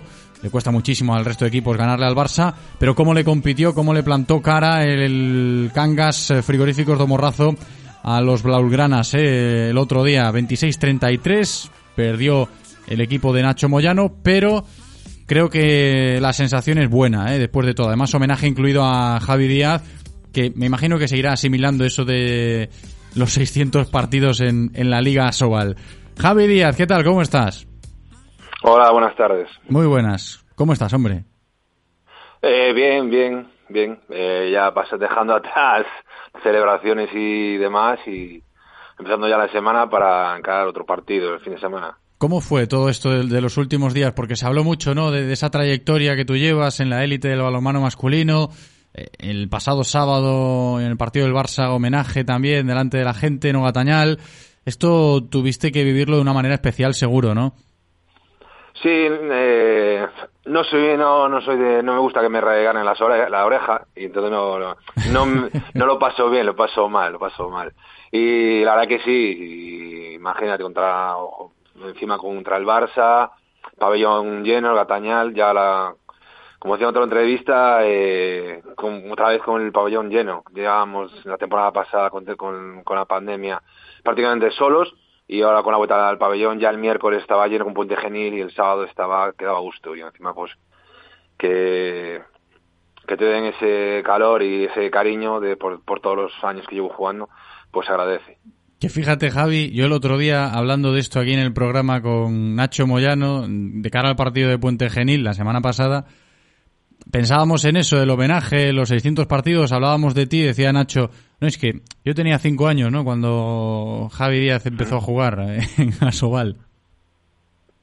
Sí, sí, no, de eso dice mucho de todo, tanto del cuerpo técnico como de la plantilla. Es, un- es una plantilla muy joven, que a media la rompo yo, claro, y, y dice mucho que estemos ahí pues compitiendo como el otro día. El otro día competimos hasta que no dio más. El resultado es un poco engañoso de lo que se vio, no en 60 minutos, pero los 50 minutos de partido estuvimos ahí siempre con margen de 3, 4, 5 goles, pero estuvimos dándolo, jugándole de cara a, cara a cara a todo un, un Barça. Y del trabajo que hace Nacho atrás, es un trabajo muy muy muy muy muy grande desde, desde que ha llegado de, este- de estas tres temporadas y dando esa confianza a toda la gente joven, da igual que es de eh, 18, 19, 20 años, que les da la confianza y, y ahí están. Javi, ¿tú tienes algún partido especial de esos 600, alguno marcado en tu memoria o que siempre recuerdas? Eh, porque, a ver, son me, muchos, ¿eh? me lo han preguntado bastante y, y la verdad que recuerdo dos, con el Teucro una semifinal de Copa del Rey y otra que fue un- eh, un play-out con Calle Aragón, bueno, sí, a, Zaragoza, contra, con el Tour también. Habíamos jugado los dos primeros allí, creo al mejor de tres o mejor de cinco, no me acuerdo. Allí ganaron ellos, en Pontevedra ganamos nosotros los nuestros y el último partido allí ya con prórrogas todo íbamos a penaltis, con el tiempo agotado y meten el gol para descendernos, eh, con, con el tiempo agotado. Y lo tengo grabado, me dirás que recuerdo tal, pero lo recuerdo con, con cariño porque de todo se aprende. Sí, sí, no, a ver, hay momentos y momentos en 600 partidos en la élite del balonmano masculino español, en la Liga Sobal, que también es otra historia que seguramente tú seas de las personas aquí, en nuestra zona, en nuestro territorio, que mejor pueda explicar, ¿no? Porque lo has vivido todo. Los tiempos de antes, cuando se hablaba de Asobal, pues ya no te digo en Cangas, eh, sino en Vigo, en la comarca, los tiempos del Chapela, en todo, ¿no? Hablando de lo que es Vigo y su comarca, de esta competición, del balonmano de élite, de lo que hay en torno a, a los equipos referentes en, en nuestra zona, a lo que tenemos ahora, ese paso del tiempo, eh, esa comparación, desde tu experiencia, ¿cómo dirías que es? O si es buena, si es mala, si estamos más nostálgicos, si vamos en un buen camino para retomar tiempos pretéritos. Me, me gusta esto, ¿eh? me gusta pensar en esto y creo que tú eres una persona adecuada, Javi. Bueno, yo creo que, a ver, las cosas están haciendo muy bien desde el 2008 con la crisis. Es un problema económico, pero no es un problema económico, digamos, en el balonmano aquí en Galicia, es un problema económico en toda España. Pero ves en bases, se están sacando grandes resultados. Eh, si hay equipos en fases finales de Campeonato de España y cada vez hay más jugadores que se están yendo fuera. Eh, se- dígase Rodrigo Corrales, Pedro Rodríguez, muchísimos jugadores están fuera jugando.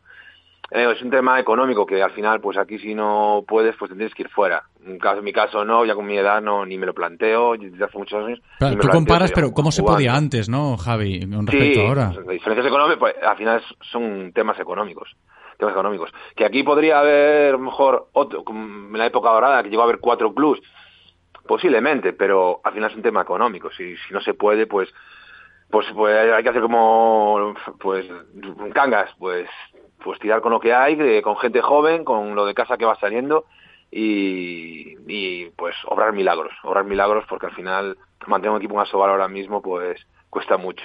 Sí, eh, que el Cangas de, nuestros clubes a nivel histórico en Asobal es el que mejor lo ha hecho. Yo creo que a los hechos me remito porque gracias a- al frigorífico de Morrazo podemos seguir teniendo aquí en la comarca viguesa balonmano de élite, ¿no? Balonmano de, de Asobal. Esperemos que pronto, ¿no? Podamos volver a, a esos tiempos, Javi. No a esos tiempos, sino a tiempos que, que sean buenos para, para el balonmano y, y cuantos más mejor. Sí, pero bueno, al final estamos hablando de lo mismo que para que haya buenos tiempos necesitamos inversión económica y ahora mismo pues las cosas no, no están bien. Pero bueno, eh, los miembros están ahí y gente Que eso es joven importante, sí, sí. gente joven hay y, y balonmano gallego, no puedo hablar de otras comunidades que no conozco, pero balonmano gallego tiene buena salud. La Federación Gallega está haciendo un trabajo extraordinario y los clubs igualmente. Entonces, eh, base hay. Solo falta, pues eso, un pelín de suerte que alguien invierta en nuestro deporte y haya ma- algún club más que pueda estar arriba. Por lo pronto, Javi, tú sigue disfrutando de la Liga Sobal de esta temporada en el Frigoríficos de Morrazo porque nos estamos ilusionando y mucho ¿eh? con el rendimiento que está ofreciendo este Cangas este año, este curso 21-22. El otro día lo del Barça también, compitiéndole de tú a tú a un, a un equipo que es prácticamente invencible y que siguen ahí, afincados en la parte alta de la tabla. Javi Díaz, enhorabuena y gracias por atendernos. Un abrazo. Nada, gracias a vosotros. Un abrazo.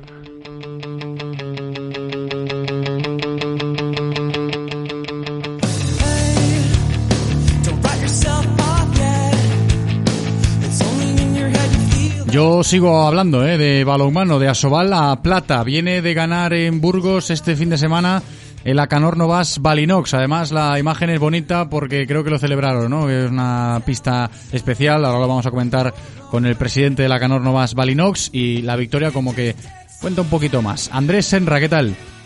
Muy buenas tardes. Pues Muy buenas. Estoy muy contento. Un lunes que, que ayuda a tener una buena semana, desde luego. Sin duda, ¿no? Porque la imagen del equipo celebrando la victoria de este pasado fin de allí en Burgos eh, da que hablar, ¿no? Es significativa.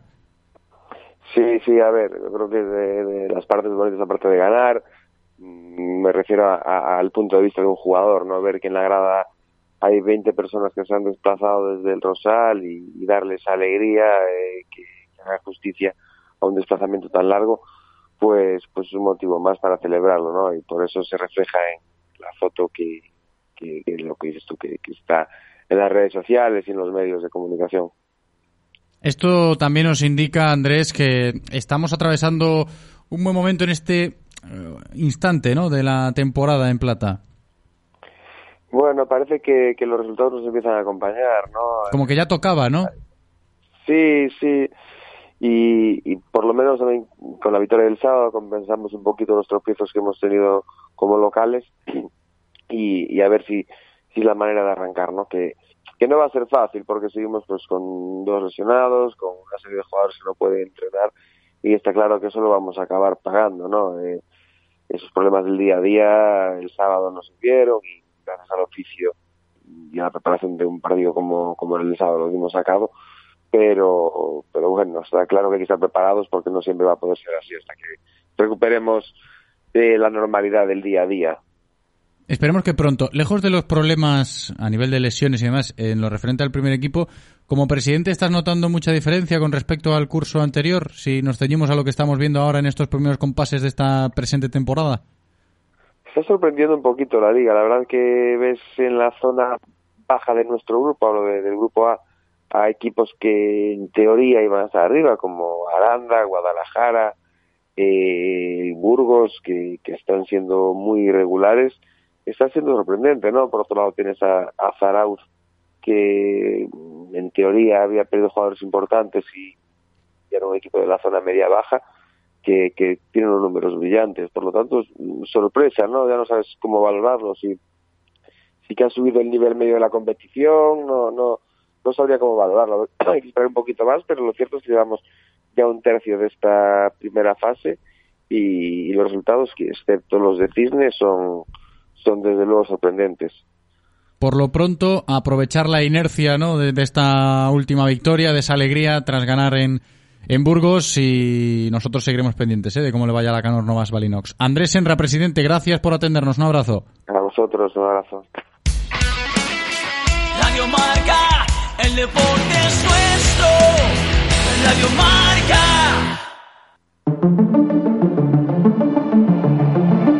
Descubre el Lexus UX híbrido autorrecargable por 29.900 euros. Lexus Experience Amazing. Oferta financiando con Toyota Credit Bank hasta el 30 de septiembre de 2021. Más información en lexusauto.es. Descúbrelo en Lexus Vigo, carretera de Camposancos 141, Vigo. ¿Hay algún taller mecánico experto en neumáticos e mantemento a bo prezo? Habelos hailos. Atopei Rodi Motor Services, onde atoparás servizos de calidade ao mellor prezo. Con Rodi Motor Services, los mejores expertos muy cerca de ti y al mejor precio, a Velos Ailos. Infórmate de nuestras promociones en rodi.es. Rodi Motor Services. Motor de confianza. Descarga ya la app de Radio Marca Vigo. Las últimas noticias del Celta, interacciones con los colaboradores, radio online, podcast del programa y mucho más.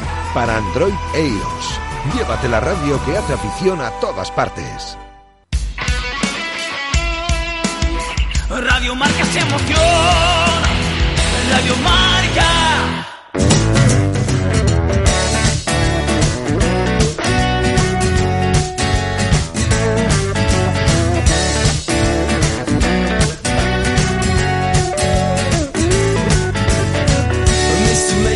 Nos quedan 20 minutos de programa, ¿eh? todavía tiempo por delante antes de que el reloj marque las 3 en punto de la tarde. Vamos ahora con deporte de motor, vamos a hablar de rallies y a celebrar hoy que el piloto de Vincios, Alberto Meira, ayer venció en la última prueba del Campeonato Gallego de Rallies, el Rally Ribeira Ría de Arousa, y consiguió pues sellar el subcampeonato del certamen autonómico este año. Ya como subcampeón gallego de rallies, Alberto Meira, ¿qué tal? ¿Qué tal? Buenas tardes. Muy buenas, bienvenido. Ha sido un buen fin de temporada, ¿no? Me imagino que sí. Sí, bueno, a priori eh, no teníamos eh, muchas opciones, ¿no? Porque tuvieron una boda familiar en uno de los rallies, una boda de unos familiares muy allegados y, y bueno, estamos un poco desmoralizados, ¿no? Por de estar luchando todo el año con el antiguo coche y no poder votar a las victorias, nos veíamos un poco un poco frustrados y, y sin muchas ganas, ¿no? ¿Qué pasa? Al final pues llegamos eh, a hacer la venta del nuestro, coger el coche nuevo y, y bueno, eh, eh, notas la diferencia que hay con el antiguo coche y bueno, dos victorias seguidas. Eh, a priori no teníamos eh, opciones eh, al, super, al subcampeonato y por un pequeño error de en una penalización por un número que estaba no se leía muy bien. En un control pues Paco Dorado y Roy eh, tuvieron una penalización y bueno ya nos metimos en una lucha encarnizada con Jorge Pérez hasta hasta el último tramo y hasta el último metro no porque hubo una diferencia muy pequeñita y era un rally nuevo, un rally muy complicado, con tramos que nunca se habían corrido, velocidades altas y, y con muy poco agarre, muchas zonas y, y, y bueno, un rally eh, muy bueno, tanto nuestro equipo como el de Jorge Pérez y, y un final de infarto, ¿no? Sí, estuvo bien, final- estuvo bien. Mm. Estuvo bien, por eso decía lo, de, lo del fin de fiesta chulo, Alberto. Y, y mencionabas lo del coche nuevo, que también hay que comentarlo, ¿no? Que ese Skoda parece que funciona, porque las dos últimas carreras con él eh, se te vio muy fino y con buenas sensaciones. Sí, a ver, no es el, el, el Levo el que lleva a Víctor, pero bueno, son muy parecidos, las prestaciones eh, son muy similares. Cuando hace un coche nuevo siempre lo mejoran en pequeños detalles de resistencia, de durabilidad y de todo esto, ¿sabes? Pero bien, muy contento con el coche, Jorge igual también, con que, que es un coche igual idéntico al mío. Y, y la verdad que, que el coche va súper genial, mucho más noble, un coche mejor de carreras, por así decirlo, en, en todos los aspectos. Por eso creo que estaremos como más motivados, ¿no? Ahora con esto de haber celebrado el subcampeonato este fin de y terminar así esta temporada, opositando para volver a pelear por el título gallego con este nuevo coche el año que viene, Alberto, ¿o no?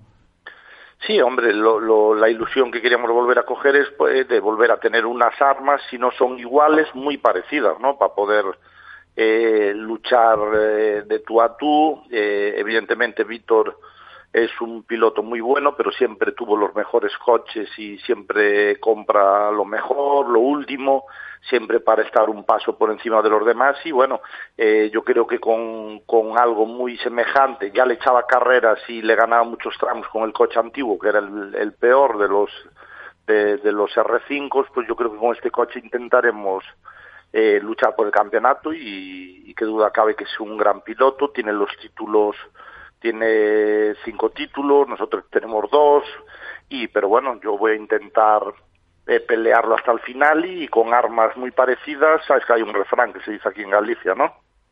A ver, ¿cuál? Con boa pirola,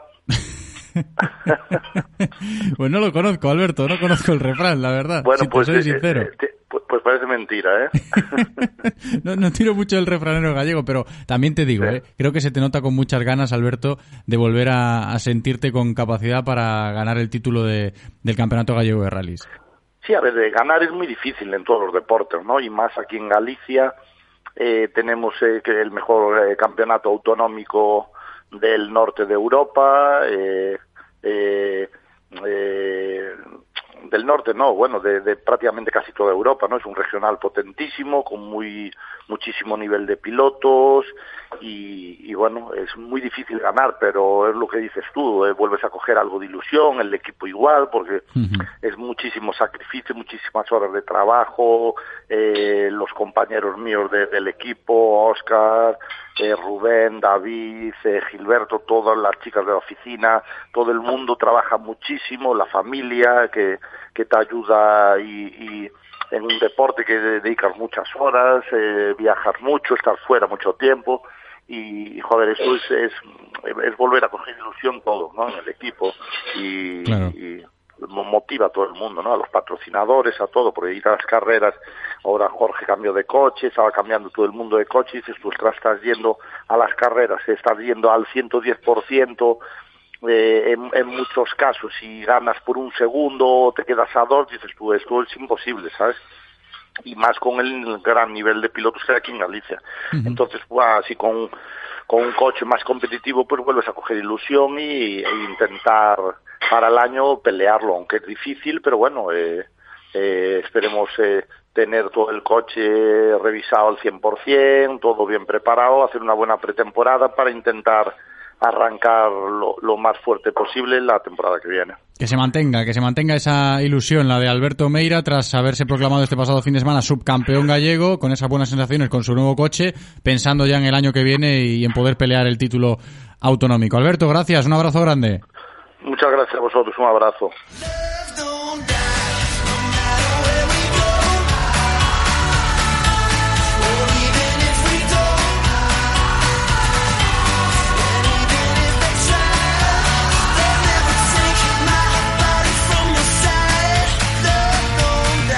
Y de los coches a las motos. Si es que hoy tenemos que hablar también de motocross, porque enseguida vamos a recibir al vigués Rubén Fernández, que este año ha terminado el Mundial compitiendo en la categoría reina, estas dos últimas pruebas.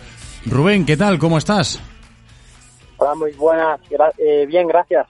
Muy buenas, hombres, que ha tenido que ser intenso, ¿no? Lo del calendario tuyo estos últimos días. Sí, desde luego que sí. Eh, además porque empezamos a entrenar en enero y todavía terminamos a una hora, aparte que las últimas carreras fueron todas así muy seguidas y, y muy duras también, así que sí, sí, sí. Yo te pregunto, Rubén, si te esperabas o no esto de dar el salto a, a la élite, a la categoría reina del motocross para estas dos últimas pruebas. ¿Te pilló un poco de sorpresa? ¿Estaba pactado con, con el equipo o cómo fue la historia? No, desde luego me pilló de sorpresa, yo no tenía pensado salir en ninguna carrera en MXP, sobre todo este año. Eh, además venía a hacer tres podiums en la categoría MX2, así que están yendo las cosas muy bien e incluso podría haber eh, terminado la temporada consiguiendo alguno más.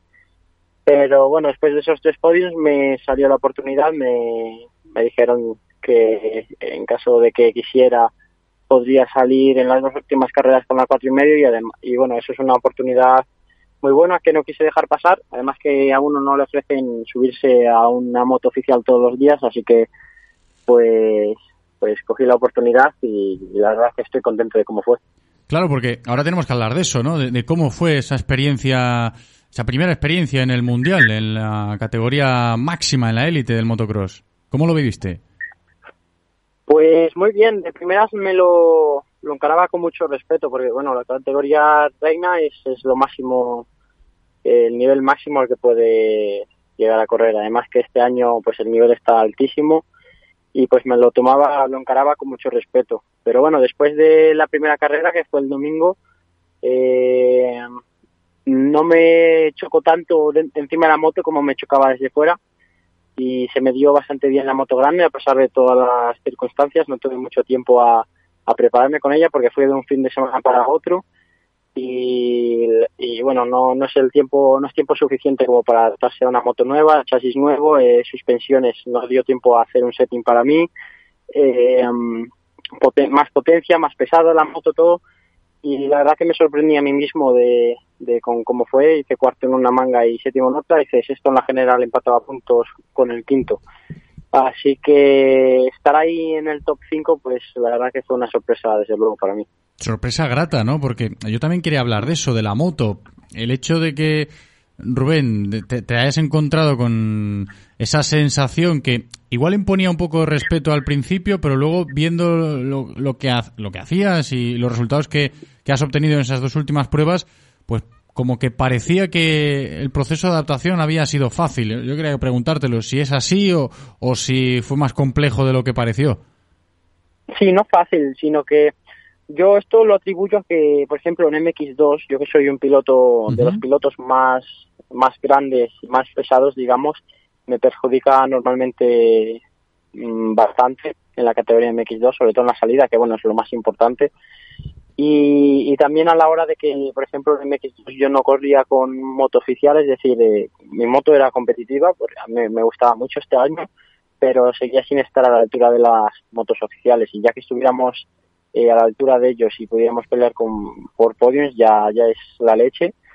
Pero ahora, bueno, o sea, pasaba la categoría reina, me perjudicaba menos, eh, digamos, el, el peso y tenía una moto oficial, es decir, una moto a la altura de los, de los pilotos contra los que corría. Entonces yo creo que un poco esas dos cosas fueron las que hicieran que fuera mm, bueno, aparte de por mi pelotaje, creo que tengo un pelotaje bueno para la cuatro y medio, pues eh, una cosa con la otra, pues hizo que pudiese estar peleando ahí adelante en la categoría. También me imagino, Rubén, que haber terminado este año así, con esa experiencia en la categoría reina de- del motocross mundial, alimenta más eso de dar el salto, ¿no? Con vistas al año que viene. Sí, desde luego. Aparte, pues por eso que, te contaba ahora que en MX2, por ejemplo, me perjudica bastante el peso y pues bien visto lo visto, tal y como se me dio la cuatro y medio, a pesar de no haber tenido tiempo de preparación ni unas suspensiones hechas a mí, pues pienso que con, con tiempo de preparación, entreno en, en la moto y unas suspensiones y todo en el sitio, creo que podría hacerlo incluso mejor, así que desde luego que, que sí que me, me- motiva a- a dar el salto. ¿El futuro cómo lo ves? ¿Lo, lo tienes claro a día de hoy, a golpe de 15 de noviembre, o todavía no, Rubén? Eh, no, todavía no. Estamos discutiendo ahí cosas, a ver qué va a pasar, qué no va a pasar y, y bueno, eh, supongo esta semana pues tendré las cosas más claras, saber, sabré qué es lo que pasará para la temporada que viene y, y bueno, esperemos que salgan cosas buenas. Esperemos que sí. De todas formas, eh, también hay que decirlo, ¿no, Rubén? Creo que este año ha sido un año importante para ti en tu, en tu trayectoria como piloto en el Mundial de Motocross, ya sea en MX2 o en MX estas dos últimas pruebas, para reafirmar, ¿no? Que ha sido quizás el año de tu consolidación. Eh, sí, sí, desde luego que sí. Eh, dos poles, cinco podios en MX2 con una moto privada y, y bueno, un- estar ahí en el top 5 con, en la categoría MXGP, sobre todo a final de año, sin haberme tenido tiempo a hacerme la moto ni nada, pues la verdad que es una temporada de la que estoy bastante satisfecho, a pesar, bueno, de la lesión por ahí en medio de la temporada que tuve, tu- tuve que perderme un par de Sí. carreras, pero bueno, en general estoy súper contento de cómo fue, creo que demostré bastante de lo que soy capaz esta temporada y, y bueno, y- creo poder hacerlo bastante mejor para la siguiente. Esperemos que sí, nosotros te seguimos la pista y que vengan cosas buenas ¿eh? para el futuro. Rubén Fernández, gracias por atendernos, un abrazo. Gracias a vosotros, un abrazo. Radio Marca, el deporte es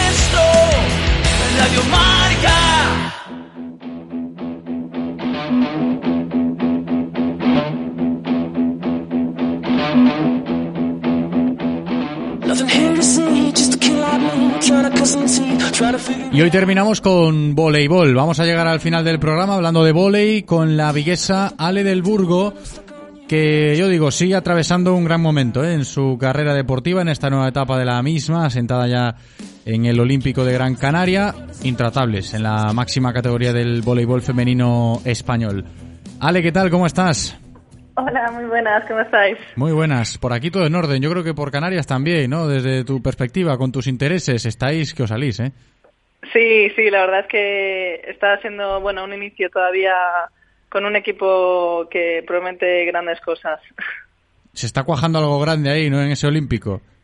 Sí, la verdad es que el- la, la calidad que, que hay en el equipo se, se nota, pero es verdad que, bueno, todavía estamos al principio y cuesta cuesta ahí todavía encontrarnos y, y cogiendo ahí el ritmo de juego, pero bueno, poco a poco. ¿Y tú cómo estás en lo personal, Ale? Yo decía antes de saludarte, asentado, al menos esa es la sensación que da desde fuera, viendo los partidos, viendo la trayectoria. Sí, la verdad es que eh, es un equipo con el que es muy fácil jugar. Al final tenemos mucha, mucha, muchas jugadoras, ¿no? De eso, de, de mucha calidad, donde, donde, hay- donde se pueden hacer muchos cambios. Y la verdad es que estoy muy contenta. El equipo me ha cogido muy bien, las compañeras son muy buenas, ya conocí algunas y, y bueno, con, con Pascual también muy bien, intentando eso, bueno, cogiendo, cogiendo el ritmo y, y la verdad que ya algo adaptada a- a la isla. Estupendo, estupendo. Claro, luego la vida canaria, que no sé hasta qué punto es diferente. Yo nunca he estado en las islas, pero bueno, a ver, ¿te has notado, te has, te has notado mucho eh, esa, esa faceta de- del cambio de rutinas de la vida o no? No, o sea, lo que más así he notado es al final que, que yo en Alcobendas tenía solamente un, una, jornada, o sea, un- una jornada de entrenamiento, no solamente teníamos un turno y aquí, bueno, al final es más profesional. Tenemos mañana y tarde lo que viene a ser el, el deporte real, ¿no? Porque es eso, pues dedicarle más tiempo Sí, a claro. más horas y, y eso ha sido así lo más lo más notable. Luego en la isla el, el buen tiempo y eso Claro, es eso, para eso te decía, claro. Se nota, ¿no? Todo eso de lujo, sí, la verdad es que, que es, ayer el mismo estaba en la playa, o sea, con eso, ¿qué, qué te voy a contar? Estupendo, estupendo. Aquí con la cazadora. Bueno, bueno, ¿qué te voy a contar yo también, no? Ale, que no sepas. Sí. Que el otro día estuvimos pendientes del derby vigués, entrecomillamos ahí, ¿no? En la Liga Iberdrola, en la máxima categoría del voleibol femenino español, que te enfrentaste a Sara Urrea, el MB de Lugo, Sí. y ganasteis vosotras, pero bueno, siempre es bueno, ¿no? Tener ahí presencia viguesa. Sí, sí, la verdad es que la- las chicas, o sea, bueno, Sara, Sara está a tope, la verdad que, que jugó muy bien, el equipo tiene tiene muy buena muy buenas jugadoras también en el MB y están jugando muy bien, es verdad que bueno, al final también tenían un partido ahí un jueves pilla un poco a contrapié quizá, pero pero bueno, nosotras en casa también estamos estamos cómodas jugando y también creo que eso lo lo tuvimos a favor. Digo que es importante, ¿no? Para el voleibol vigués, veros a vosotras ahí competir, eh, entre vosotras en este caso, ¿no? Pero Claro. con presencia en la Liga Iberdrola para mirar hacia atrás y ver, ¿no? De dónde venís. Nos fijamos en el Juvenil Teis, que, bueno, no está atravesando su mejor momento, pero esa cantera sigue estando ahí. Y, por ejemplo, tú misma, Ale, voz autorizada para hablar de voleibol aquí en Vigo, voleibol femenino sobre todo, y si pensamos en el trabajo del juvenil. Sí, la verdad es que yo la sigo mucho por redes sociales al Sunil Leteis y, y se nota que, que estaba haciendo, bueno, otra vez el trabajo ese de base que, que era un referente en Galicia, ¿no? Que En- reconstruir no es fácil. ¿eh, Ale? Claro, es algo complicado que, bueno, lleva tiempo, pero, pero con buenos entrenadores, que eso es lo que han invertido, yo creo que, que va a ir saliendo y, y va, va a haber un equipo pronto arriba, ojalá. Porque, bueno, también ganaron, ganaron la fase final el año pasado en las seniors, o sea que, bueno, poco a poco van, van cogiendo otra vez la base. Sí, decimos, no, no es fácil ese proceso de reestructuración. ¿Tú has podido hablar con, Sí. con la gente de la nueva directiva estos días o, o no, Ale? No, estos días no, pero sí, o sea, a veces me escriben y a veces sí mantenemos contacto y el- les envío algún vídeo para las peques, así, alguna cosilla sí, sí hacemos para, bueno, para al final, pues ya que soy estoy orgullosa, ¿no? De, de haber salido de ahí y, y que haya más niñas que salgan y, y que consigan estar al máximo nivel como, como estoy yo ahora mismo. Eso es buenísimo, siempre lo digo y, y me repito a veces, pero cuando veo deportistas que están en la élite ejerciendo de referentes eh, para los chavales y, y la Claro. gente que está en sus clubes de origen, esto me parece fascinante y, y- y es algo que suma muchísimo, que aporta mucho en el trabajo de- del Sí. día a día de un club, ¿eh? Sí, yo ca- ya cada vez que voy a, allí a, a Vigo intento pasarme eso por el pabellón y, y ellos también pon- siempre me llaman y me dicen eso, que dé alguna charlilla. Yo a mí me cuesta un poco hablar, como, como podéis ver, pero bueno, al final que sirva ahí un poco para eso, para las más pequeñas que sepan que, que oye, pues si, si les gusta y si quieren dedicarse a eso, que hay una opción y que y, y hay un gran nivel ahora mismo en la, en la liga. O sea que, que son, simplemente es trabajar y entrenar y, y querer. Con eso lo pueden conseguir. El mensaje, el mensaje que llega, ¿no? En este caso de Ale del Burgo, a las jugadoras, a las más pequeñas del Juvenil Teis. Nosotros encantados de que te vaya bien por, por Canarias, ¿eh? Por el Olímpico, Ale. Muchas gracias. Gracias a Sí. ti por atendernos. Un abrazo. Que vaya estupendo. Un abrazo, cuídate- cuidado.